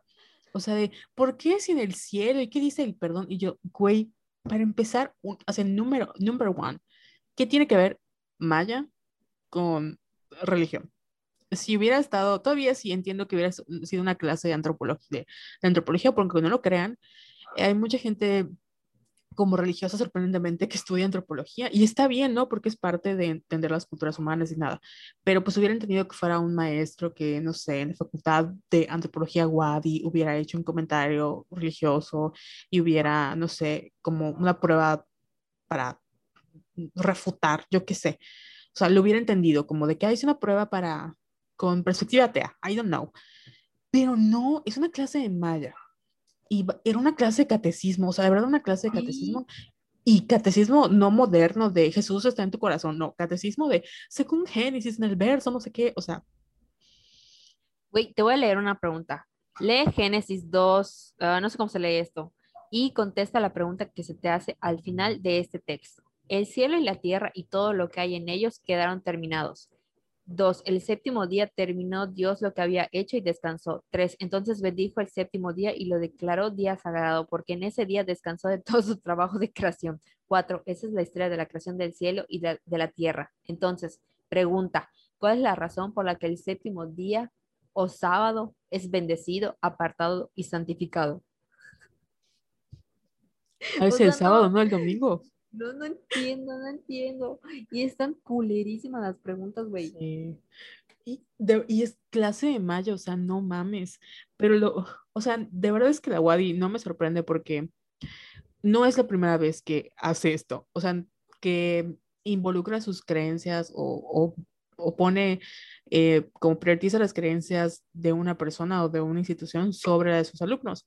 Porque hay una famosa foto donde, estamos, donde están cargando unos estudiantes enfrente de nuestra querida alma mater eh, al, a un candidato periodista, ¿no?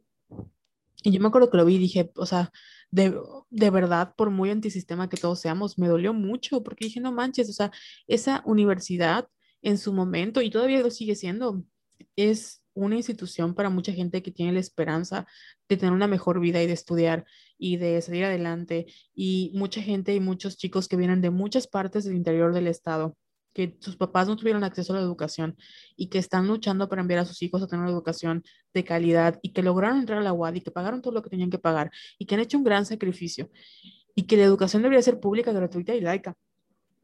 Y están anteponiendo los intereses de un partido político a una institución que nace para el pueblo, para, para darle el mismo acceso que tenían la gente privilegiada. Y sobre todo en Yucatán, que tenemos una historia de racismo, clasismo, colonización, eh, donde la comunidad maya ha sido desplazada y mutilada y lo que tú quieras, ¿no?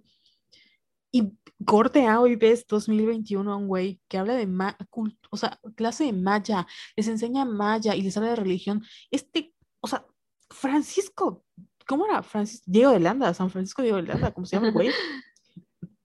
No recuerdo el nombre de este güey, pero ese güey vino y agarró todos los códices y los quemó. La razón por la que no sabemos mucho es porque ese güey colonizador y evangelizador vino y agarró todo el conocimiento que tenían los mayas y los quemó y no se lo voy a perdonar nunca. Y tú estás enseñando maya y les pones a hacer preguntas de religión católica. Perdón, Güey. me enojé.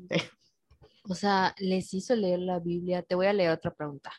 ¿Qué enseña el libro de Génesis sobre el origen del mal y del dolor? Escoge todas las respuestas correctas. ¿What?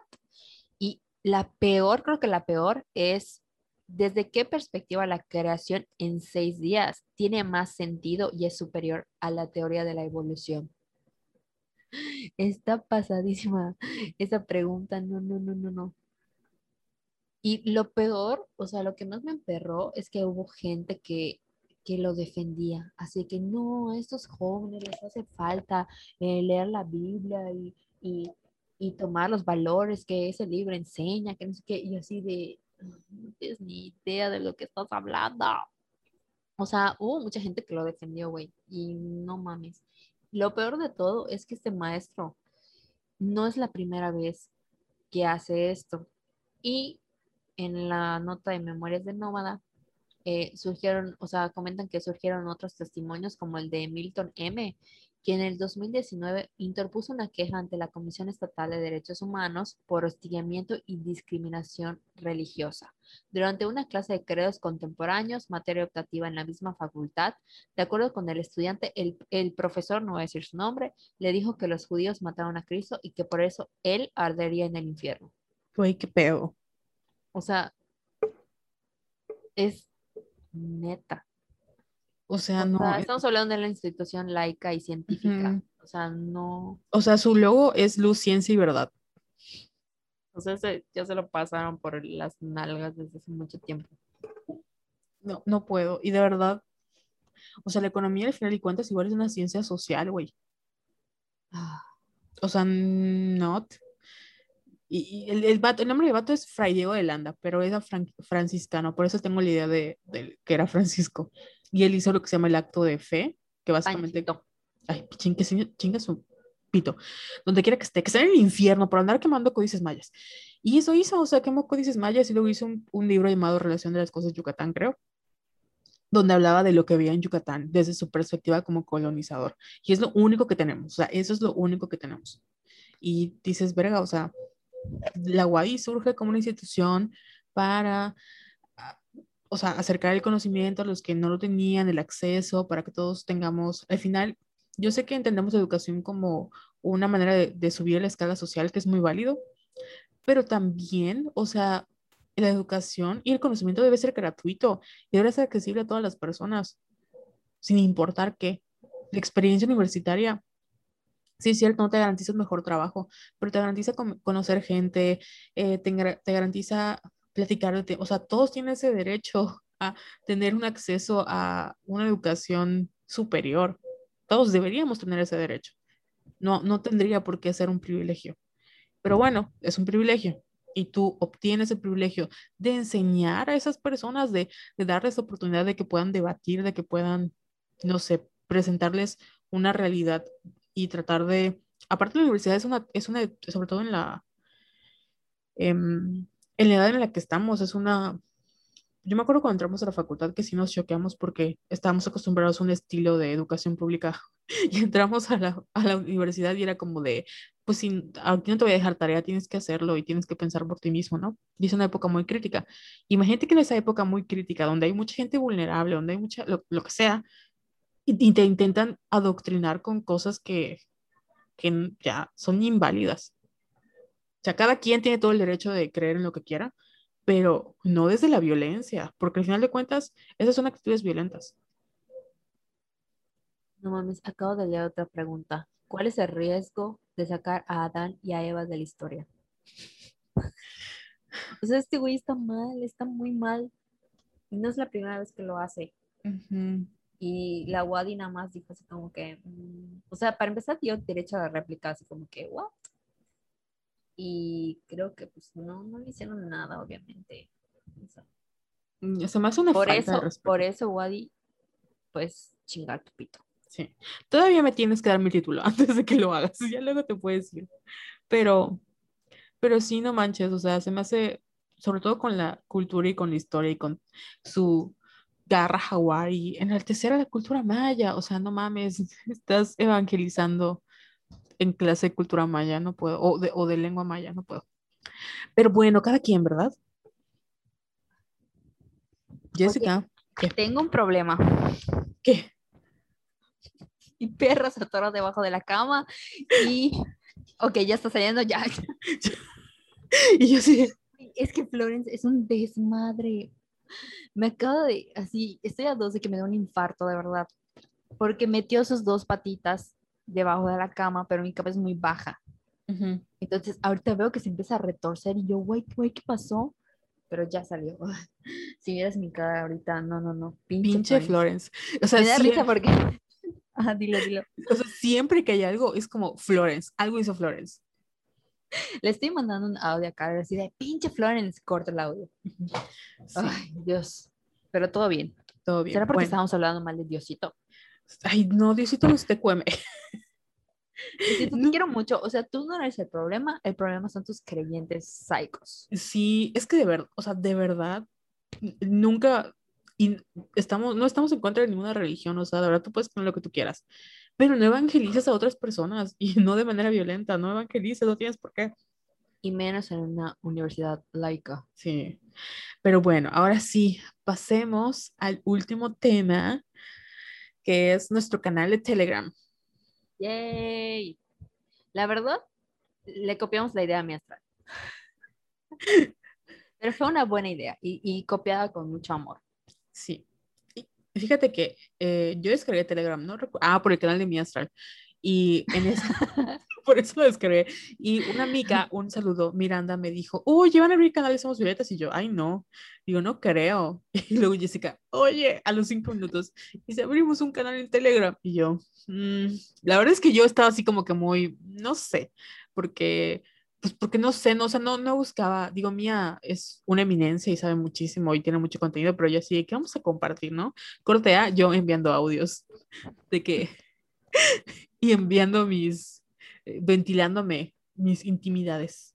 En Ay, pero está bonito porque a mí me ha ayudado como pausa, o sea, de que estoy así súper encamotada en las mañanas y mando mensajitos así de que este es un recordatorio de que es normal, de que ya me pause y tome un descanso y no sentirme culpable. Entonces, conforme nos vamos sintiendo, o sea, por eso literal pusimos que vamos a compartir nuestro día a día, porque son cosas que se nos ocurren así de la nada y pues nos ha ayudado mucho a nosotras y espero que igual les ayude a ustedes. Que nos han dicho que les ha gustado porque es como que las vamos acompañando todos los, todo el día. Sí, qué bonito. Sí, en parte la razón por la que surgió, aparte que nos encanta la atención, es cierto. Bueno, También. Mm, un poco, un poco, un poco, no mucho, pero un poco. Fue que, eh, pues, abandonamos Somos Violetas como por mucho tiempo y se nos había complicado como grabar, subir, o sea, no sé, de verdad es que no sentimos que el tiempo pasó tan rápido. O sea, yo, si me hubieras preguntado, hace dos semanas no grabamos y en realidad ya pasó más de un mes. Y pues dijimos, si de por sí no se nos complica hacer contenido, pues esto que es enviar un mensaje, que es nuestro día a día, porque nos han pasado muchas cosas y todo el día nos la pasamos hablando de que tuve una pequeña reflexión, ¿no? Y por eso las compartimos, porque pues así como eh, pueden ser de ayuda para nosotras, también para ustedes, no crean que nada más estamos ahí, iba a decir mamando, pero sí ahí estando diciendo puras estupideces, ¿no? O sea, son estupideces, pero con mucho amor, como si fueran nuestras amigas personales son nuestras amigas personales. Así es. Invítenos a sus cumpleaños a sus hijos. Y a sus bodas, por favor. Por favor. Yo necesito ir a una boda. Me encantan las bodas. Después de pandemia. Que por cierto, ya estoy juntando mi boleto de tu boda. Ay, sí, porque yo me voy a casar en el 2027, ¿no? Sí, yo en el 2028. Uh. Sí. es otra historia, pero sí nos vamos a casar. Entonces voy a juntar mi dinero para la boda de Jessica. Yes, y yo para la de Carol. Sí, porque no me voy a casar acá, me voy a casar en Dubai o en Corea. Ya, ya veremos. Yo creo que me voy a conformar en la Riviera Maya. Sí, pero bueno, hablando del canal de Telegram, parte por la que desaparecimos también fue porque nos dio un burnout, como dicen en inglés en español, nos dio un agotamiento. Un quemazón, pensé que ibas a decir. bueno, aparte, un quemazón. Oye, usa esa palabra, me hace un quemazón. un quemazón de trabajo. Sí. Entonces, pues sí, o sea, como que se nos frió el cerebro, la neta. Sí, porque, o sea, estuvo raro porque usualmente cuando planeamos los podcasts es así de que vamos a hablar de esto y esto y esto. Y luego era así de que, ¿pero de qué vamos a hablar? Y yo tenía pensado hacer un mini episodio, pero de verdad estaba como que muy insistente en hacerlo y de que sea muy pequeño, porque dije, no vamos a hacer un solo episodio de tres horas de, de, lo que pasó del meme de la transfobia y tampoco vamos a ocupar tres horas para hablar sobre un tema que no nos corresponde. Y Carol así de, mm, creo que no, no puedo. Yo, está bien. o sea, tampoco necesito mucho para que me digan. Throw me under the bus, pero gracias. Entonces, esto de, sí, como que no sabíamos qué, qué, qué tema, ya sabes. Y queríamos hacerle a las mamás, eh, ¿cómo se llama? tóxicas, pero dije, ajá, pero dije, ay, no, no quiero, no quiero hablar de un tema feo de las mamás, pero sí, sí lo tenemos como que pendiente. Pero no quería hacerlo en mayo, para que disfruten a sus mamitas. Y de, y de verdad teníamos como, o sea, no tenemos un bowl con papelitos, pero sí teníamos como una lista de temas em, o posibles temas, ¿no? Pero generalmente cuando elegimos un tema es porque algo pasó y como que nos conectó con el tema y sentimos que, ok, podemos hablar de este tema porque lo vivimos, ¿no? Pero no hemos vivido, o sea, sí hemos vivido muchas cosas, pero nada como que digamos, quiero hablar de esto. Ujú. O sea, son, han sido como cosas de, no, no quiero hablar de esto. O lo voy a vivir, pero en privado. Muy Sí, cabrón. O sea, muy cabrón. Y de verdad, está, o sea, nuestro cerebro se frió. Le- o sea, hoy, apenas hoy se nos ocurrió el tema del podcast y fue así de que, oye, fíjate este tema y ya, como que pudimos avanzar porque no se nos ocurría ni por dónde empezar, ni qué decir, o sea, no, ni siquiera para hacer un meme, no podíamos hacer un meme. sí. Y después de que nos atacaron, eh, no es cierto. Ay, sí. Pero bueno, Pero Eh, bueno, ¿y cuál es el tema? Ni siquiera es un tema, tema. Bueno, sí, pero es que todo tema esto, breve. Todo esto empezó porque llevamos como una hora hablando de esto.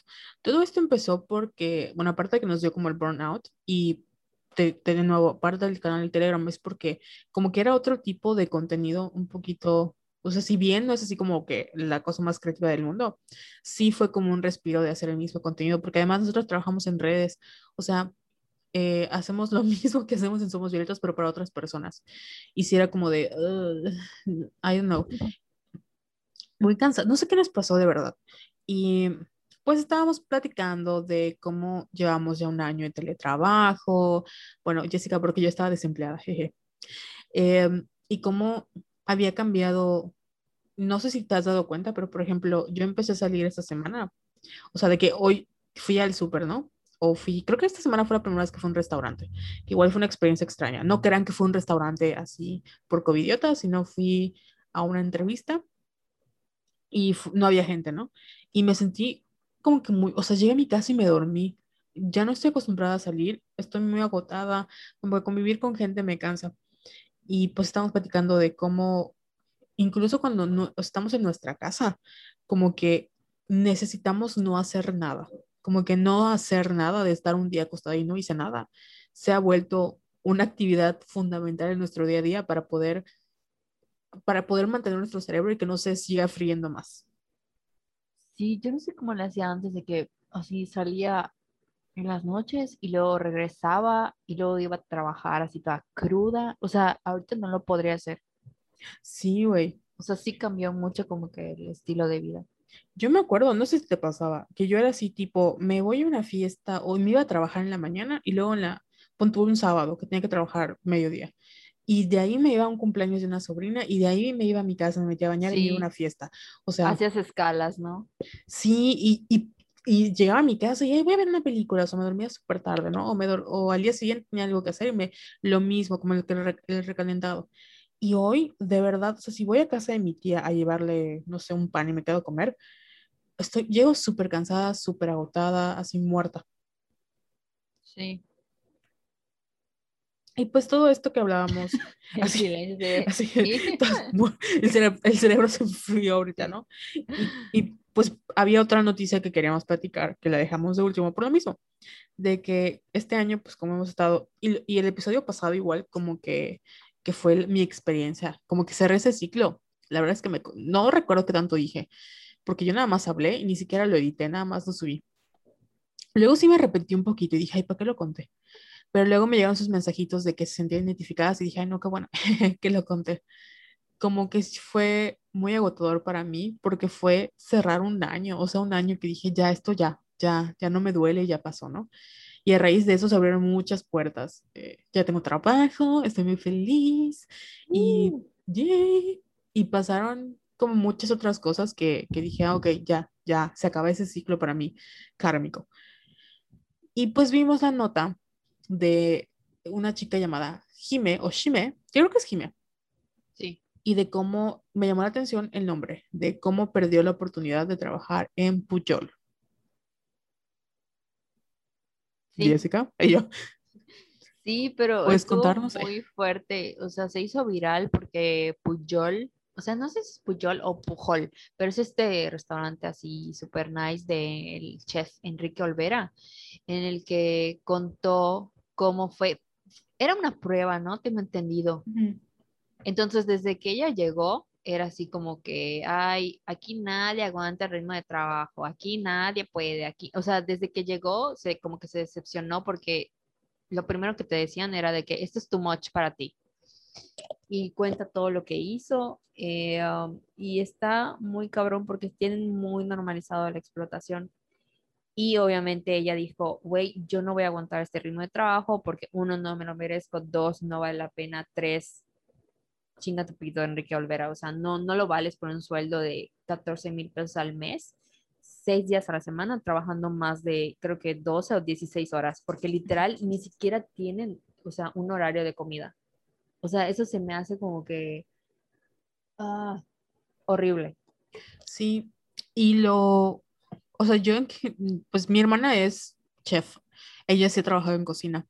Y la verdad son, o sea, no solo tienes que hacer la comida, tienes que limpiar tu, lugar y luego tienes que, que si esperar a las propinas, que si darle de comer a los empleados, que, o sea, son, que si tienen este servicio la habitación. O sea, la verdad es que es un trabajo muy cansado y no se paga bien. O sea, en general los trabajos no se pagan bien en México. Y lo que duele más es que, pues, su ticket de entrada al restaurante mínimo son como dos mil o tres mil pesos. O sea, el platillo más chiquito creo que cuesta, ¿cuánto? Sí, ay, es lo que estaba yo eh, investigando. Hay un, ¿cómo se llama? Un artículo de Forbes que dice cuánto cuesta comer en Puyol, el mejor restaurante de México. Y le estaba contando a Carol que tienen como tres, o sea, no es un menú normal de que, ay, quiero este platillo, no son, eh, ¿cómo se llama? Lo puse en el guion. A ver, te digo. Menú degustación. O sea, el menú degustación, maíz, cuesta 2.227 pesos con impuestos incluidos y no, no incluye comida. Es un menú de seis tiempos, o sea, seis platillos, ¿no? El otro de mar cuesta 2.554 pesos, no incluye bebidas, o sea, pon tú que tu ticket promedio es de 3.500, 4.000 pesos. Porque ya me imagino cuánto debe costar una chingada cerveza o un cóctel, ya sabes. Y hay otro que se llama omakase de tacos, que tiene 11 tiempos y cuesta 3.332 pesos mexicanos. Y además es un pedo conseguir reservación porque hay muy pocos lugares y, eh, o sea, tienes que hacer, tienes que reservar desde hace mucho tiempo. Este artículo es del 2019. No sé si los precios sigan siendo iguales, pero pues imagínate, es el ticket promedio. Sí, y déjate de eso, o sea, estamos hablando de que no sabemos si esa comida es para hoy sí que toda tu mesa y la compartes o para cada persona. Porque hay restaurantes donde te dejan compartir comida. No, creo que este es individual.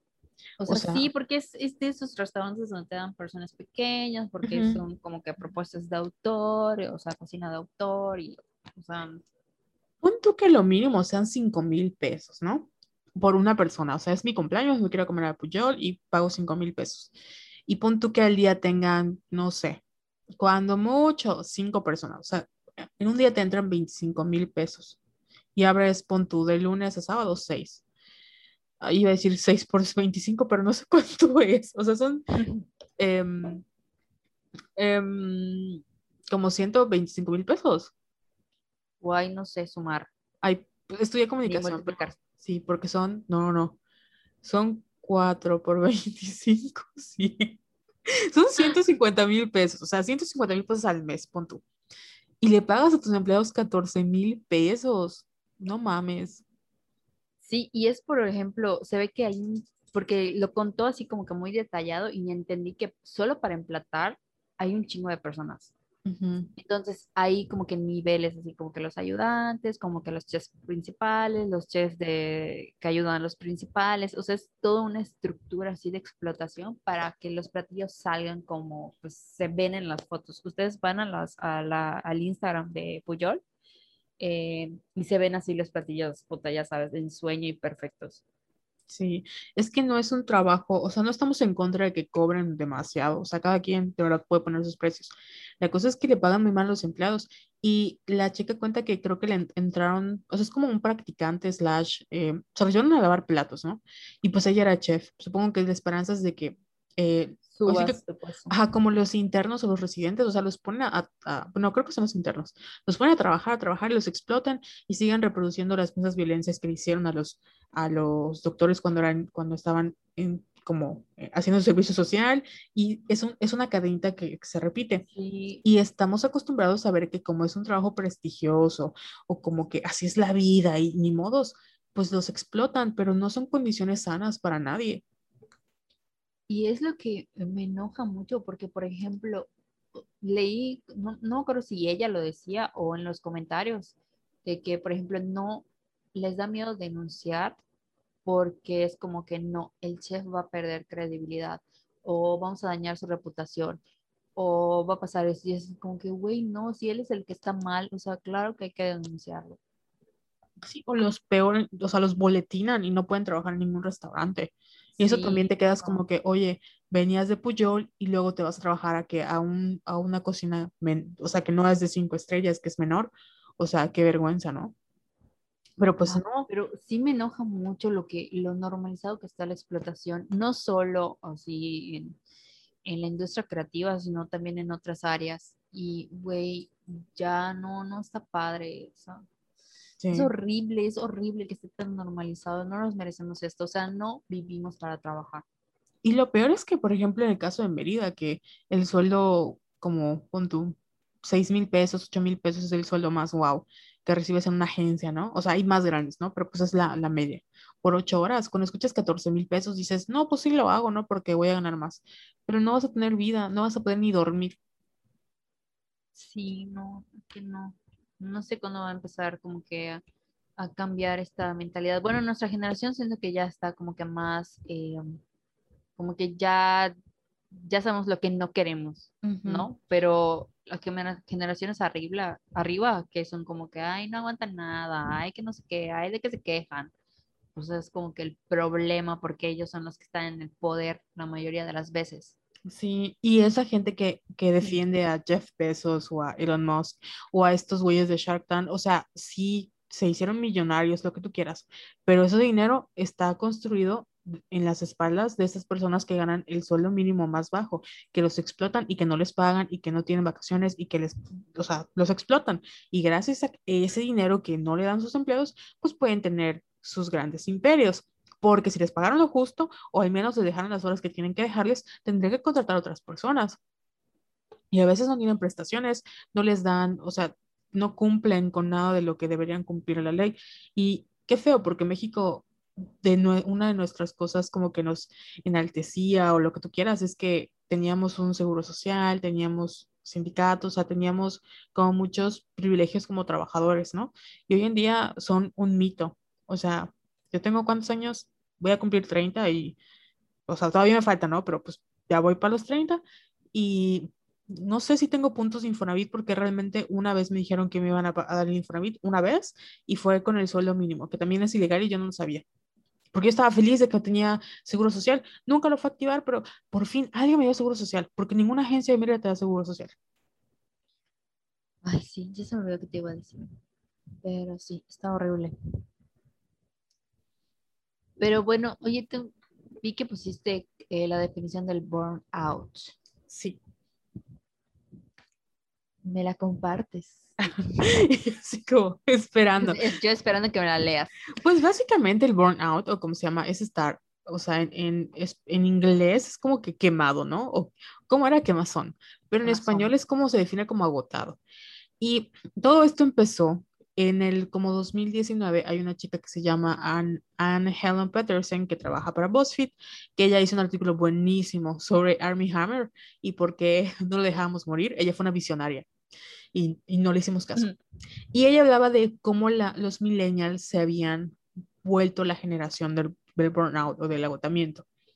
Y decía que em, nosotros, o sea, el artículo lo, lo vamos a poner, creo que por ahí, lo pueden buscar así como Anne Helen Peterson o, Burnout BuzzFeed, y decía que nosotros como millennials fuimos educados o fuimos, em, nos enseñaron que todo lo que hagamos tiene que tener como una recompensa, ¿no?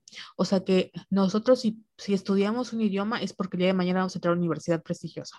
Em, si nosotros, ahí se me cayeron mis audífonos, si nosotros este, nos metemos a un curso o al equipo académico, lo que tú quieras, es porque el día de mañana las va a ser un factor eh, trascendental para las universidades y así, ¿no? Entonces, todo lo, que, todo lo que vamos haciendo era para poder acceder a esta educación que tal vez nuestros papás no accedieron o si tuvieron eh, para ganar becas, etcétera. Y llegamos a un momento en donde nos damos cuenta que somos súper preparados, que tenemos todo y el mundo laboral es horrible y estamos acostumbrados a, o sea, em, venimos de la cultura con la esperanza de ser mejor que nuestros papás, de que íbamos a tener las oportunidades, que íbamos a ganar un mejor sueldo porque teníamos una mejor educación, que la maestría, lo que tú quieras, y pues los sueldos no corresponden, somos de los más que tienen, la generación que tiene más preparación académica, pero peores condiciones de vida. Y entonces nos empieza a dar el burnout de que nos agotamos y ella lo empieza a notar con sus amigos y con personas que, o sea, pueden hacer eh, pueden dirigir grandes empresas, pero no pueden lavar su ropa. Y dice, ¿por qué no puedes lavar tu ropa? Y si es que lavar mi ropa, o sea, la llevo tres meses sin, sin lavar mi ropa, prefiero comprar otra ropa. No la puedo lavar porque lavar mi ropa no representa un beneficio económico para mí. O sea, si yo lavo mi ropa voy a perder tiempo. Y esa pérdida de tiempo prefiero estar acostada y no hacer nada que lavar mi ropa. En cambio, si yo envío 20 correos para mi trabajo, o sea, sé que esos 20 correos me va a dar un ingreso. O si yo hago algo más grande, sé que me va a dar un ingreso, pero lavar mi ropa no lo, no lo va a hacer. Y por eso hablaba de cómo estábamos tan agotados o burnout que no podíamos hacer tareas fundamentales porque no le veíamos una satisfacción para nosotros, porque estábamos condicionados en el mundo capitalista de que todo tiene que tener un, un valor económico pero hay cosas que no tienen un valor económico, como lavar tu ropa, como pues ver a tus hijos, como hacer tareas elementales, eh, lavar los platos, etc. Güey, qué feo. Sí, el artículo está muy bueno. Eh, a lo mejor habían muchas cosas, pero es lo único que me acuerdo. Y lo leí hace años, o sea, hace 2019, hace tres años, y se me quedó tanto porque me acuerdo que se los pasé a todos mis amigos de que dije, güey, de verdad, estos somos nosotros. Y yo no les miento, o sea, yo no he podido lavar mi ropa desde hace tiempo. Es algo que mi hermana lave por mí. No manches. Este, ¿Qué te iba a decir? pues yo busqué otra definición de burnout que dice, se traduce en agotamiento mental, estrés crónico, cansancio físico, falta de energía y motivación. Genera estrés en los ambientes laborales, en las extensas jornadas y la vida personal de los empleados que prácticamente se vuelve nula. Güey, qué feo, porque tenemos súper normalizado también ser así súper productivos 24/7. Y yo todavía conozco personas que les que les gusta estar eh, envergados todo el día con trabajo. Yo. que, güey, como por qué, o sea, no, ya sabes, se sienten como que orgullosos, y no, es que, ay, esto de, puta, contesté un correo al domingo a las 11 de la mañana, o sea, ese tipo de cosas que dices, mm, ¿are you okay?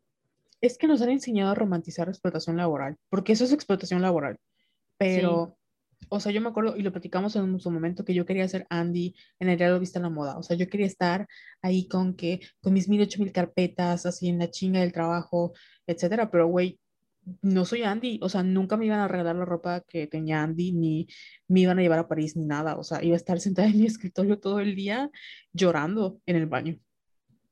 Sí, o sea, hay que recordar que nuestro trabajo no nos define. Y también que dejemos de romantizar ser súper productivos. Porque no, tenemos que vivir, disfrutar la vida. Sí, y la, o sea, la neta, em, o sea, esta idea de la productividad es una idea capitalista, como dice esta chica. O sea, la razón por la que sentimos que tenemos que ser productivos, porque si no, no o sea, no valemos, es porque estamos educados en un sistema capitalista, porque realmente tú no tienes, o sea, no porque no seas productivo no mereces existir. Al contrario, o sea, hacer nada es hacer algo, estás disfrutando de no hacer nada. Sí, hay que dejar de sentirnos culpables por no hacer nada. Porque yo era así de que no, es que cómo voy a acostar a ver una serie y perder todo el día viéndola. Y ahorita es como que, ay, a la chingada, pues no tengo nada más que hacer, ya terminé con mis obligaciones, esto de, o sea, de trabajo y todo esto. Entonces, pues me acuesto a ver mi serie y ya no pasa nada. Y es lo que te decía, por ejemplo, en la mañana de que empecé a cuidar cómo hablaba, porque, por ejemplo, ahorita dijiste, voy a perder todo el día, pero ¿por, ¿por qué hablamos Ajá. de pérdidas y ganancias en nuestro día a día? No vas a perder, vas a disfrutar tu día, vas a pasar viendo algo que te gusta, vas a, a descansar, vas a... No, pero es, ay, es que voy a perder todo el día. No estás Oh perdiendo God, nada. estás eclipsando viejas narrativas. Así es, pero sí, a mí me tocó, tú lo sabes y todo el mundo lo sabe, pero me tocó trabajar ese tema específicamente en terapia porque el trauma que yo viví cuando me, cuando renuncié fue que yo como que mis problemas personales los ignoré y me concentré en mi trabajo. O sea, sea cual sea, aunque estuviera mal pagado, era como de, no puedo porque estoy ocupada, ¿no? Y como estaba muy ocupada, pues no tenía tiempo y estaba muy agotada, no tenía tiempo para pensar en mis problemas. Cuando me quedé sin trabajo, me di cuenta que había basado toda mi personalidad en mi trabajo y toda mi vida era mi trabajo y era como de, no tengo relaciones, o sea, mis, am- o sea, ¿qué onda, no? Mi, mi familia es un caos, mis amigos son un caos, mi vida personal es un caos y mi trabajo ahora es un caos. Entonces, si ya no tengo mi trabajo, ¿quién soy? Y si no estoy todo el día ocupada, ¿qué hago, güey? O sea, ¿qué hago? Y, y es muy estresante porque, de nuevo, o sea, sientes que estás perdiendo el tiempo, pasa mucho tiempo y no me han contratado, o sea, siento que soy inútil y no te das cuenta de que no eres tú, es el sistema. Maldito sistema, todo este maldito sistema está mal. Sí, y pues ahorita con la pandemia creo que así como mucha gente se está animando a denunciar, también mucha gente está como que reorganizando sus prioridades. Ay, pues, ¿qué les digo? No sé, cuán- no sé, cuéntame. No sé qué decir. Estás agotada. Estoy agotada. Burnout. Ay, me encanta cuando me atraganto con mi baba. Oye, ¿cuánto tiempo llevamos grabando? Ay, no sé, como dos horas, ¿tú crees o menos? Oh my God. Pues bueno, ¿qué más? Pues nada, ¿tú cómo has vivido el agotamiento? Pues, ajá, creo que igual me ha ayudado mucho como que cambiar la narrativa. O sea, de que, por ejemplo, el otro día estaba hablando en el canal de que ya saben que yo soy muy controladora, o sea, control freak. Y siempre las mañanas como que planeo de que hoy voy a hacer o me voy a dedicar a esta cuenta y voy a terminar estos pendientes y bla, bla, bla. Pero de repente me hablan y me dicen, ¿sabes qué? O sea, pasó esto y hay que hacer tal cosa y me cambian mis planes por completo. Y es así como que, no, o sea, y además de que me voy a atrasar, o sea, me, me chocan estos imprevistos, pero se me olvida que el marketing digital así es y los clientes así son y no hay de otra. Entonces es como que, ok, voy a hacer esto que urge primero, no pasa nada si lo demás atrasa porque pues ni modos y ya.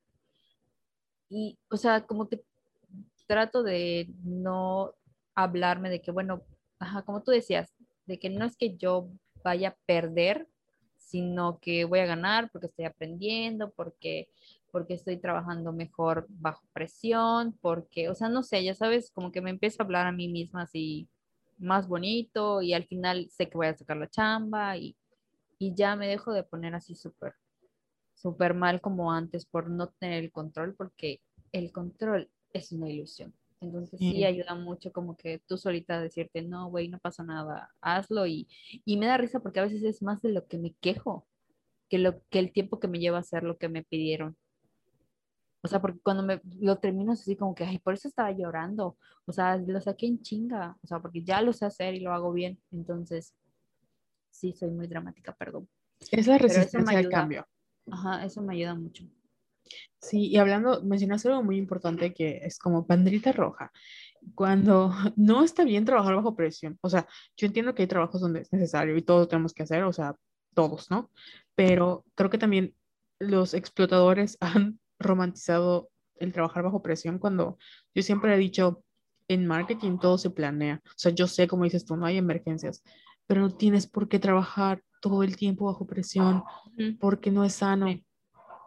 Y se los digo por presión, o sea, creo que esto no lo dije la otra vez, pero parte también por la que me desapareció o nos desaparecimos del podcast es porque yo me estaba enferma, físicamente enferma, como consecuencia de todo el estrés y todo el trabajo y todo eso. Y no crean así de que, ahí me dio, bueno, COVID es peligroso, o me siento, o sea, no solo la parte emocional, sino enfermedades de que si no ves esto ahorita y lo resuelves, en dos años va a ser un problema crónico. Y ya te chingaste, ¿no? Y creo que nadie nos dice que mientras vayamos creciendo, todos estos hábitos que no considerábamos comer sano, tomar agua, dormir ocho horas. O sea, yo no sabía que no dormir iba de la mano de los infartos. O sea, y yo no dormía con mucho dos horas, te lo juro, porque me levantaba así tengo mil pendientes. Y no solo con eso, sino con la pandemia también mi insomnio se agudizó. Y es hasta ahorita que, que ya puedo dormir.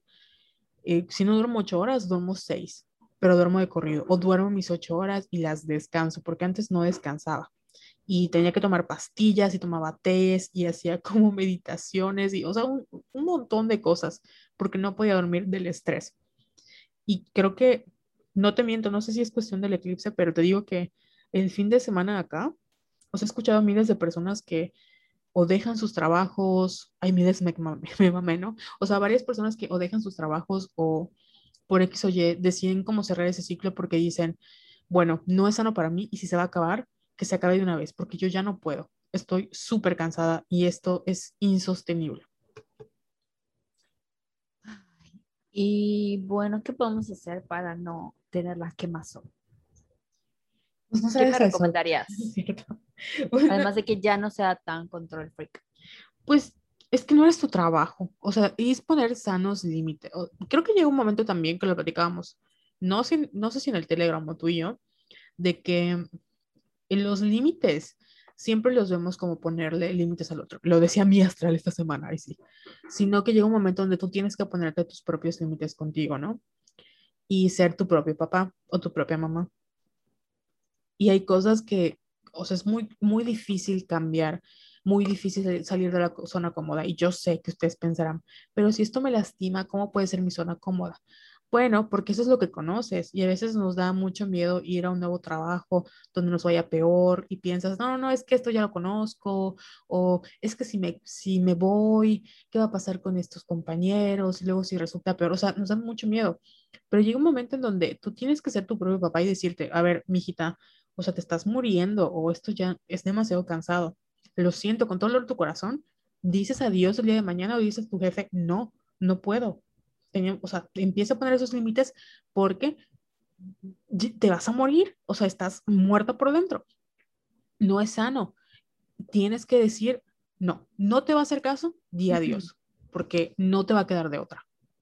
Y no lo digo como regaño, ni lo digo como, sea, de verdad es algo muy complicado. Nunca les vamos a decir renuncien a sus trabajos porque no se puede, o sea, no, pero sí es... Comer. Exactamente, por eso las entendemos.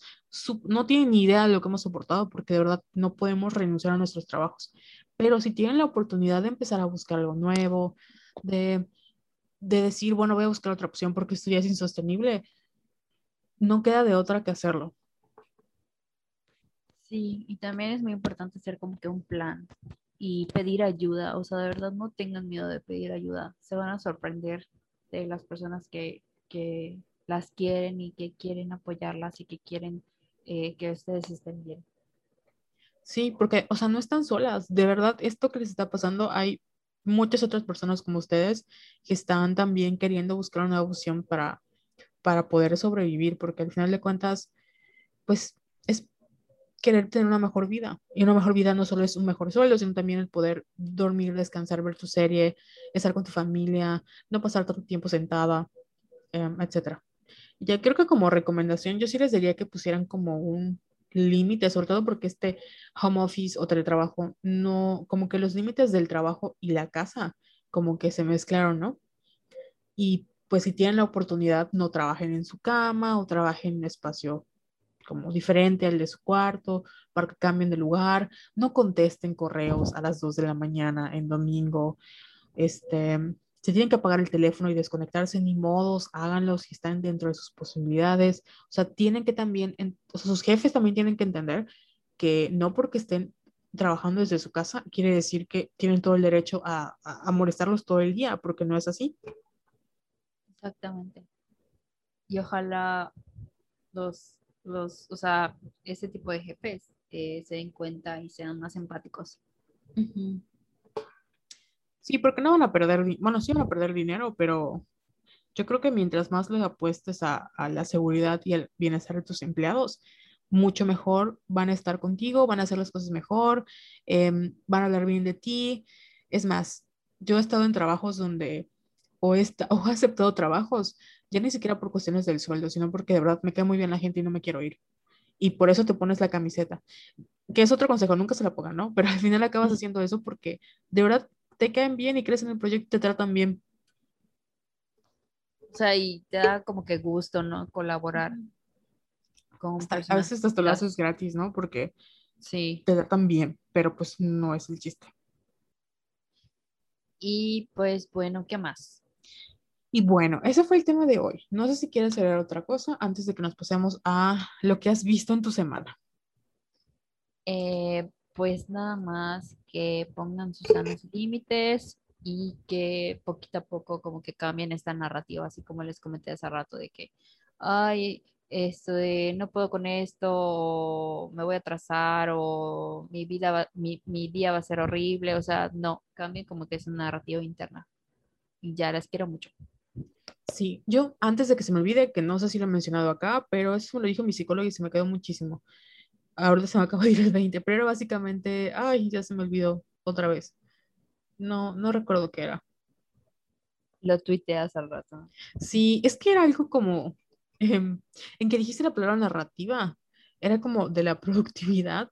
Ah, que no deje, o sea, el sistema capitalista eh, está creado para hacernos sentir o sea, para hacernos sentir irreemplazables y luego reemplazarnos. O sea, tenemos este chip de que lo das todo en un trabajo y nadie más lo va a hacer como tú. Y luego, ¿qué pasa? Te corren o te despiden y entra otra persona que lo hace por menos tiempo, o sea, con menos tiempo, con menos dinero y dices, o sea, o sea, me siento reemplazable. Y no es que seas reemplazable, es que es el sistema capitalista al cual le conviene pagarte menos. No es que lo hagas mal, no es que eh, la otra persona sea mejor que tú, o no es que él sea el villano, no, es el sistema. No te deshumanices en un sistema capitalista. Eso no es, no es tu cuestión, así está diseñado para que nos haga sentir reemplazables, pero no es reemplazable, al contrario, o sea, al contrario, que todas las industrias, sobre todo la creativa, nos haga sentir que que hay miles de personas detrás de una puerta y si no te gusta te puedes largar porque viene otro a ocupar tu lugar, eso no es, no habla de tu capacidad, habla de el explotador que tienes como jefe, pero es otra historia. Güey, una camiseta que diga no te deshumanices en el sistema capitalista. Sí, la van a poder comprar ahí Próximamente en www.somosvioletas.com. Diagonal tienda, pero próximamente. Han pasado 84 años. Lo siento, estoy agotada. Estoy que más, me dio la quemazón. Me dio la quemazón. Oye, bueno, ahora sí. Cuéntame qué has visto y no me regañes porque no he visto The Bold Type. The Bold Type es lo mejor que me pasó en el mes de mayo. O sea, la vimos creo que en el 2017 que hasta hicimos una reseña, güey, ni me acordaba, o sea, cuando publicábamos en la página web, hicimos una reseña entre Carol y yo, porque nos gustó mucho, porque es como que una combinación entre El Diablo Vista la Moda y Sex and the City, pero mil veces mejor. O sea, lo siento mucho para los fans, pero está muy bien hecha esta serie. Me encanta cómo toman así temas y los abordan de una manera así súper, o sea, es como que mi espacio seguro, ya sabes, súper empática, tienen perspectiva de género, o sea, hablan de las terapias de conversión. Hablan, hay un capítulo, no, no les quiero decir nada porque quiero que la vean y quiero agradecer a las personas que me escribieron. Espérate, voy a entrar a mi Instagram porque hubo personas que sí me escribieron, así que la estoy viendo y me encanta. Una de ellas es Marijose. Gracias, Marijose. Que diferencia de Carol, yo te la recomendé en primer lugar, yo sé. Ya sé, pero no has visto las cuatro temporadas que ya están en Netflix. Buenísimas. O sea, todo el fin de semana me pasé con la última temporada, o sea, con la cuarta. Y llorando, Carol, así, yo muerta en llanto, que dije, no, no puede pasar esto. Buenísima. Y a Marion-7SS. Muchas gracias por inscribir, por escribirme. Me dijo que le gustó mucho. y gracias cuando me hacen caso, les agradezco, les quiero mil. Pero de verdad, está muy bueno. O sea, ahí tratan temas así como que, es que siento que es como que nuestra línea. O sea, porque te acuerdas que nuestra misión, visión y valores es hablar así de que no, pues hablamos de todas las cosas, desde una infección vaginal hasta eh, violencia, ya sabes. Entonces, el show es sobre eso. Abordan un sinfín de temas, o sea, la bisexualidad, la transfobia, eh, la inmigración, infecciones vaginales, cáncer de mama, o sea, tiene un chingo de temas muy, muy, muy buenos y me encanta cómo lo abordan y cómo lo, cómo lo proyectan, o sea, de verdad es muy buena esa serie. Y siento que no tiene como que el reconocimiento que se merece, tal vez porque lo transmiten en, ay, no me acuerdo en qué canal. Creo que es Freeform, ¿no? Ajá, entonces siento que como no es tan conocido ese canal, pero bueno, ahorita que ya está en Netflix, esto a lo mejor un poco de gente ya más la ve, pero sí. Y de hecho ya, o sea, ya grabaron la última temporada, ya se está transmitiendo y pues la veré en mi página pirata de confianza. Yo me acuerdo que cuando vi la, el final de la primera temporada, o sea, me impacté muchísimo, porque fue tan sencillo y al mismo tiempo tan poderoso. Y sí te acuerdas, ¿verdad? Sí. Que, o sea, creo que fue la primera vez que, de verdad, veanla, está, está muy padre. Y es como dice Jessica, es más como un comfort show, porque a pesar de que, pues sí pasan cosas fuertes, como que se van medio solucionando, ¿no? Y te dan como esperanza. Y no es así como que, eh, o sea, como que un show que, te, que requiera mucha, eh, mucha emoción de ti. No sé cómo explicarlo, o sea, como que te la pasas bien, ¿no?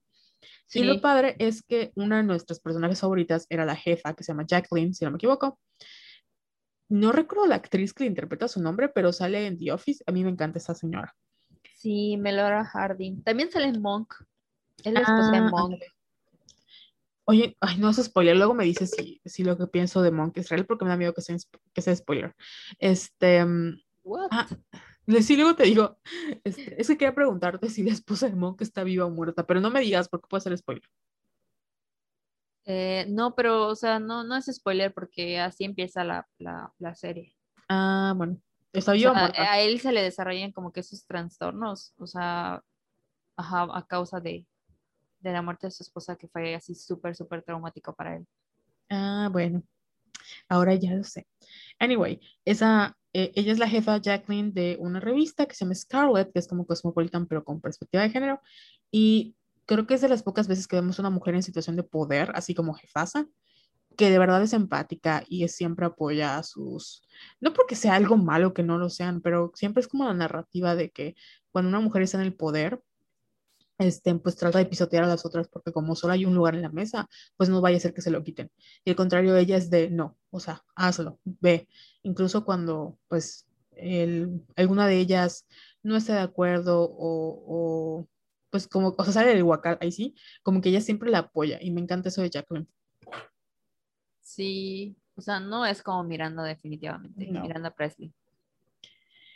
Pero bueno, ¿Qué otra cosa has visto, Jess, además de The Bold Type? Ay, vi eh, Lucifer, pero ¿sabes qué? Creo que desde la temporada anterior, eh, ajá, la cuarta, para mí como que, o sea, murió. O sea, su relación tóxica con Chloe, eh, que es así, ir y venir, ir y venir, y no sé, como que se, para mí, las primeras tres temporadas fueron muy buenas y no sé qué pasó en la cuarta que así me perdieron. No me acuerdo qué pasaba, pero no, y ahorita empecé a ver la segunda parte de la última temporada y no, te juro que ni la terminé de ver, me quedé en el capítulo que es musical y dije, no, no, no, no, y es que yo amo los musicales. Pero no sé, no, no, no, sé si te acuerdas eso de, o en qué temporada vas, pero me perdieron por completo. Me quedé en la 3 porque en la 3, este, en Fox, como que la, o sea, creo que la ya no la renueva y la compra en Netflix, creo. Ya renuevan la 4, luego la quinta, etc. etcétera. Entonces, por lo mejor eso fue lo que... Sí, tal vez. Pero no, no la he visto. Y de hecho, me, he visto las primeras tres temporadas, no te miento, como tres veces, porque me gustó mucho. No habían sí, subido es muy buena, pero luego como que... Ay, es que te, te juro que no me acuerdo qué pasó. Pero sí, creo que una de las cosas que más me cagaban es que... Porque siento que Chloe cambió mucho o sea, se volvió muy dependiente de Lucifer y la aguanta sea, bueno, siempre le ha aguantado grosería y media, pero ahorita está peor porque ya, pues ya andan. Entonces, no.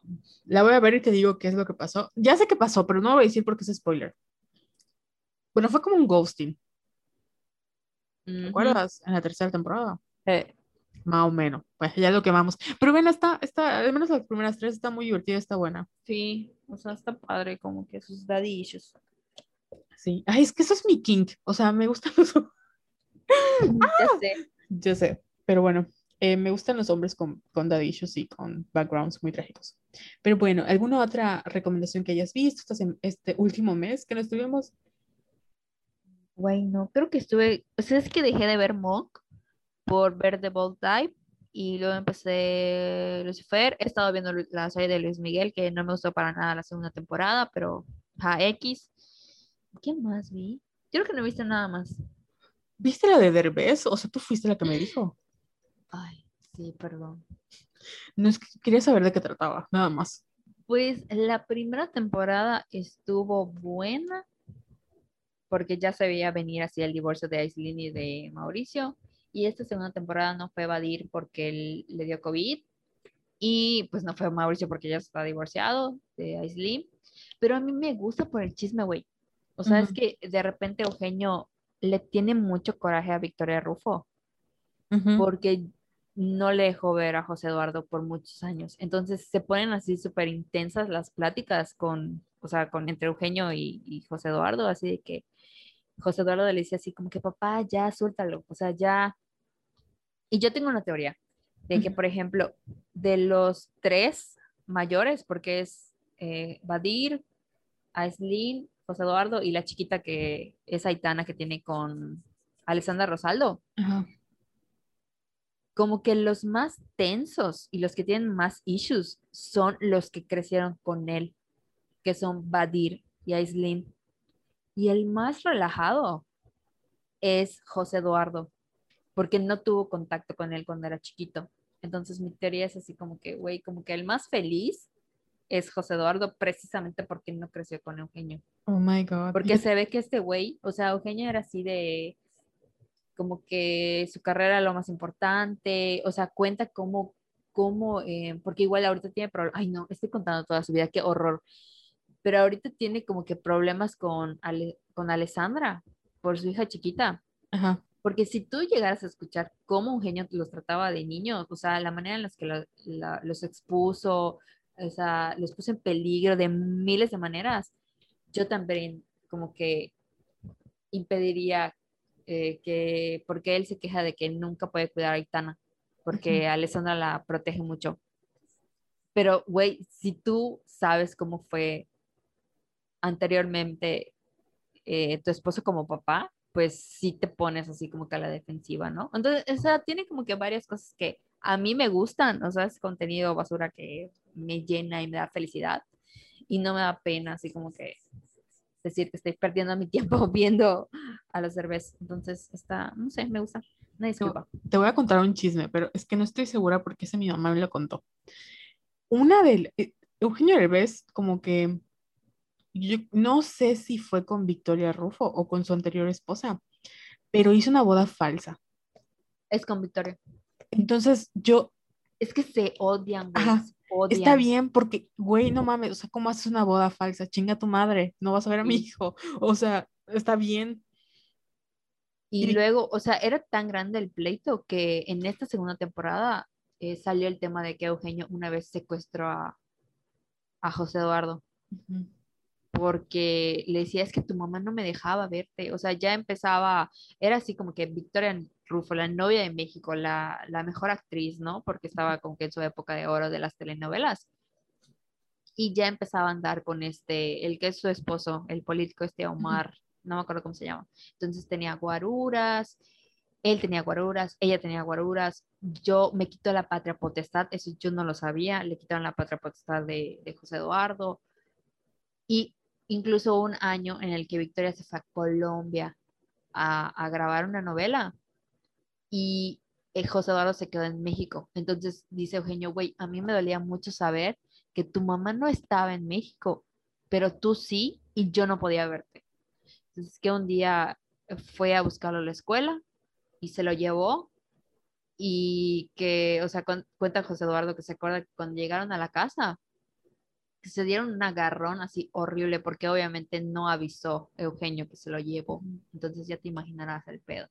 Entonces está divertido, me encanta los pleitos de familias ajenas.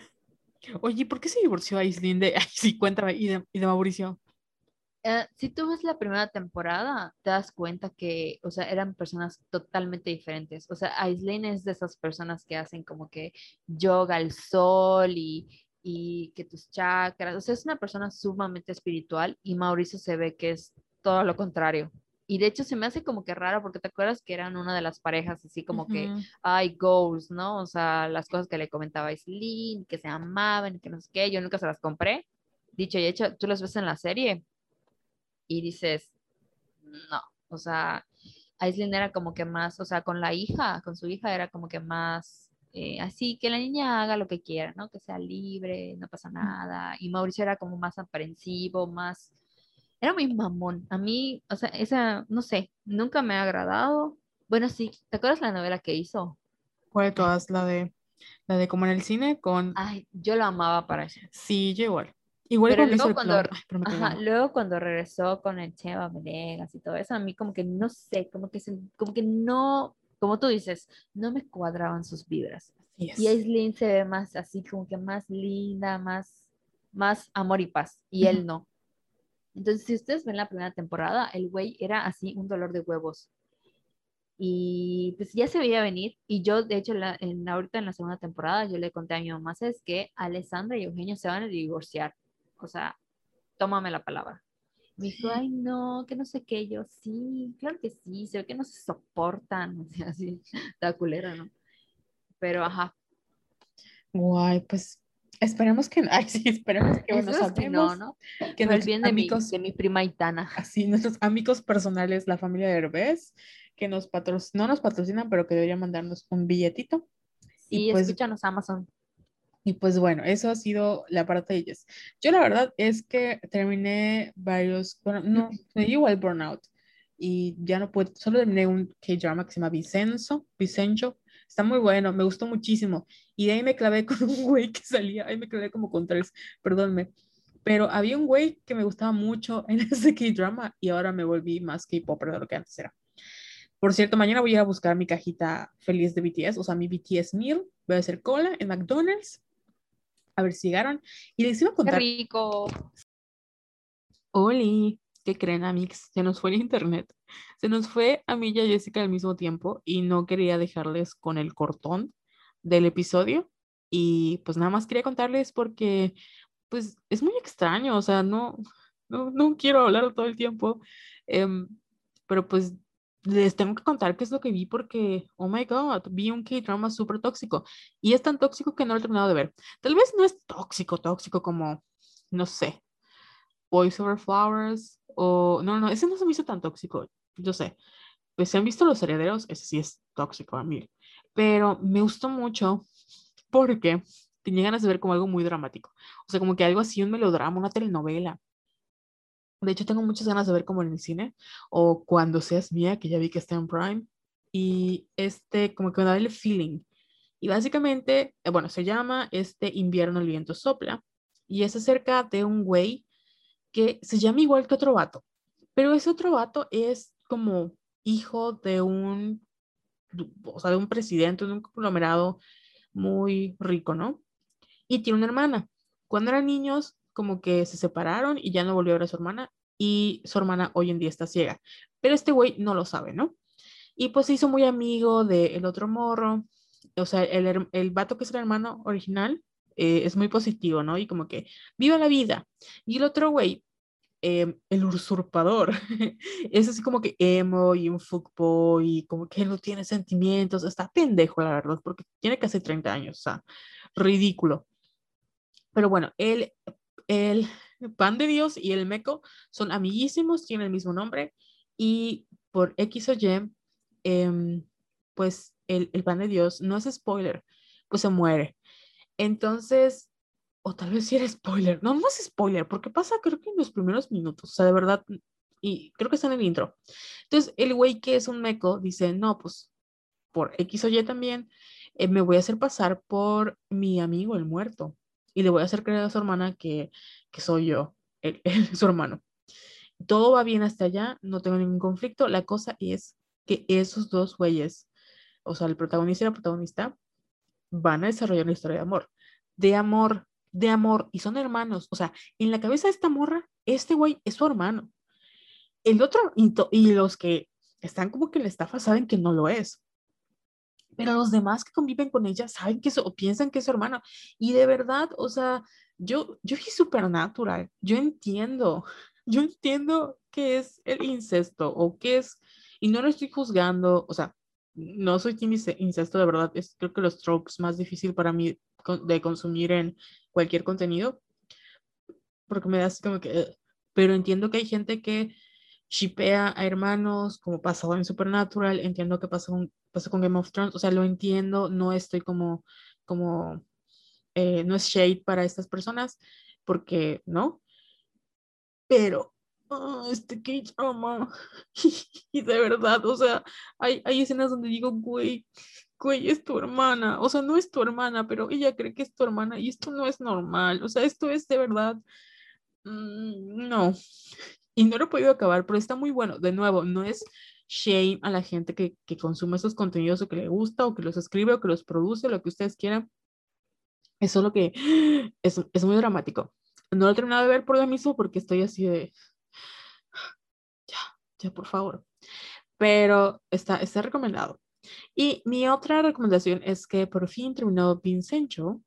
Está también en Netflix y ya se les había recomendado en el podcast pasado, me gustó mucho el final y me volví adicta a, a dos de los actores. Em, no les voy a decir sus nombres porque no lo sé pronunciar, pero uno de ellos, es que no sé cómo se pronuncia, se llama Taegion, Taegion, Taegion, no sé cómo se pronuncia, de nuevo. Este es un idol que estaba en un grupo llamado 2PM. Y pues yo no sabía que, estaba, que era un idol. Yo pensaba que era un actor.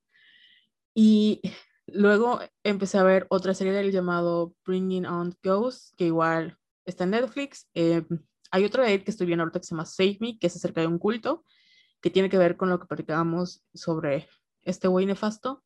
La quiero ver, no, no lo he empezado a ver. Pero bueno, regresando al punto con, con Taeyeon. Taeyeon. Take, take, Bueno, ustedes me entienden con este güey, es que es un idol, o sea, e-, él, primero nació de un, como una boy band, y no mamen, no mamen, o sea, es el Chayanne de Corea, no sé si sea cierto, o sea, no sé, esto es como, como yo lo vi y dije, ¡Ah! es el Chayanne de Corea, tiene todo el sentido. Estoy muy segura que hay, gente, que hay como idols que tal vez representan mejor el sentimiento de ser el Chayanne de Corea, pero, pero tiene todo el sentido para mí. Y si alguien sabe más de este mundo porque yo soy una baby, em, por favor díganme y confírmame si es el, el Chayanne de Corea. No puedo dejar de ver sus videos, estoy así obtenida, no, no, no sé qué, no, no puedo, es maravilloso, lo amo con todo mi corazón. Y pues ya. Em, eso ha sido todo por hoy, antes de que me siga exponiendo, porque realmente no he visto la gran cosa. Vi otras dos películas que sí les quiero recomendar, pero una es muy dramática también y está como, como en el mood de, de si quieren ver algo dramático como de los años 70, que tiene a personajes cuestionables y que está muy fuerte. Les recomiendo mucho El Príncipe de las Mareas. Es una película de drama, así como de drama o sea, no, no quiero poner ese drama para mamás. Eh, no porque sea como menospreciándola, sino porque sale Barbara Streisand. Y yo amo a Barbara Streisand. Pero tiene como este feeling de, de meterse en las emociones, de, de no, no sé cómo explicarlo, que así lo puedo definir, es como drama para mamás, pero me gustó muchísimo. Sí está muy fuerte, hay una escena y tengo que hacer el trigger warning de como, como agresión sexual. No es o sea, no nos, no sé cómo explicárselas. No es lo que, lo que ustedes creen que es, pero sí está muy fuerte. O sea, aunque no haya sido una escena explícita, para mí fue muy explícita y me impactó muchísimo. De hecho, eso fue lo que pasó, me impactó. La vi porque mi tía la vio cuando, cuando ella estaba chica y la vio en el cine y le gustó mucho como que el análisis de entender los traumas de la infancia, de cómo em, pues a veces las personas em, se no necesariamente, aunque signifiquen mucho para ti, se quedan en tu vida y cómo esa conexión puede ayudarte a sanar o sirve para como cerrar ciertos ciclos, o aunque tú ames mucho a alguien, pues las cosas no se dan. No es spoiler lo que les estoy diciendo, o sea, tal vez sí, pero eh, ese tipo de mensaje me gustó demasiado y resonó mucho conmigo. Mi único, mm, como que punto en contra es esa escena, y es súper rápida, de verdad, pero es, no me gustó, no me gustó para nada, y si están en el mood de verla, a lo mejor no va a causar el mismo impacto que, causó, que, me, que pasó conmigo, se las recomiendo. Y otra que vi es también con Marvel Streisand, que se llama Gentle. Gentle es, creo que la película por la cual le dieron el Oscar a Barbara. Ella actúa y creo que también la dirigió. Es acerca de una chica llamada Gentle, que es, o sea, que es judía, pero vive en una comunidad judía muy conservadora y obviamente no está situada en la modernidad. Y pues esta chica es muy intelectual, ¿no? Entonces su papá también es como un estudioso, un intelectual, un académico, y él siempre le ha, o sea, como que la ha animado a que estudien juntos, a cuestionar, a hacer preguntas, y pues eso está prohibido para las mujeres. Em, entonces, como que eh, Gentle siente la presión de casarse y tener hijos y todo, y su papá como que siempre la, le educa, pon tú como un hombre, ¿no? Entre comillas.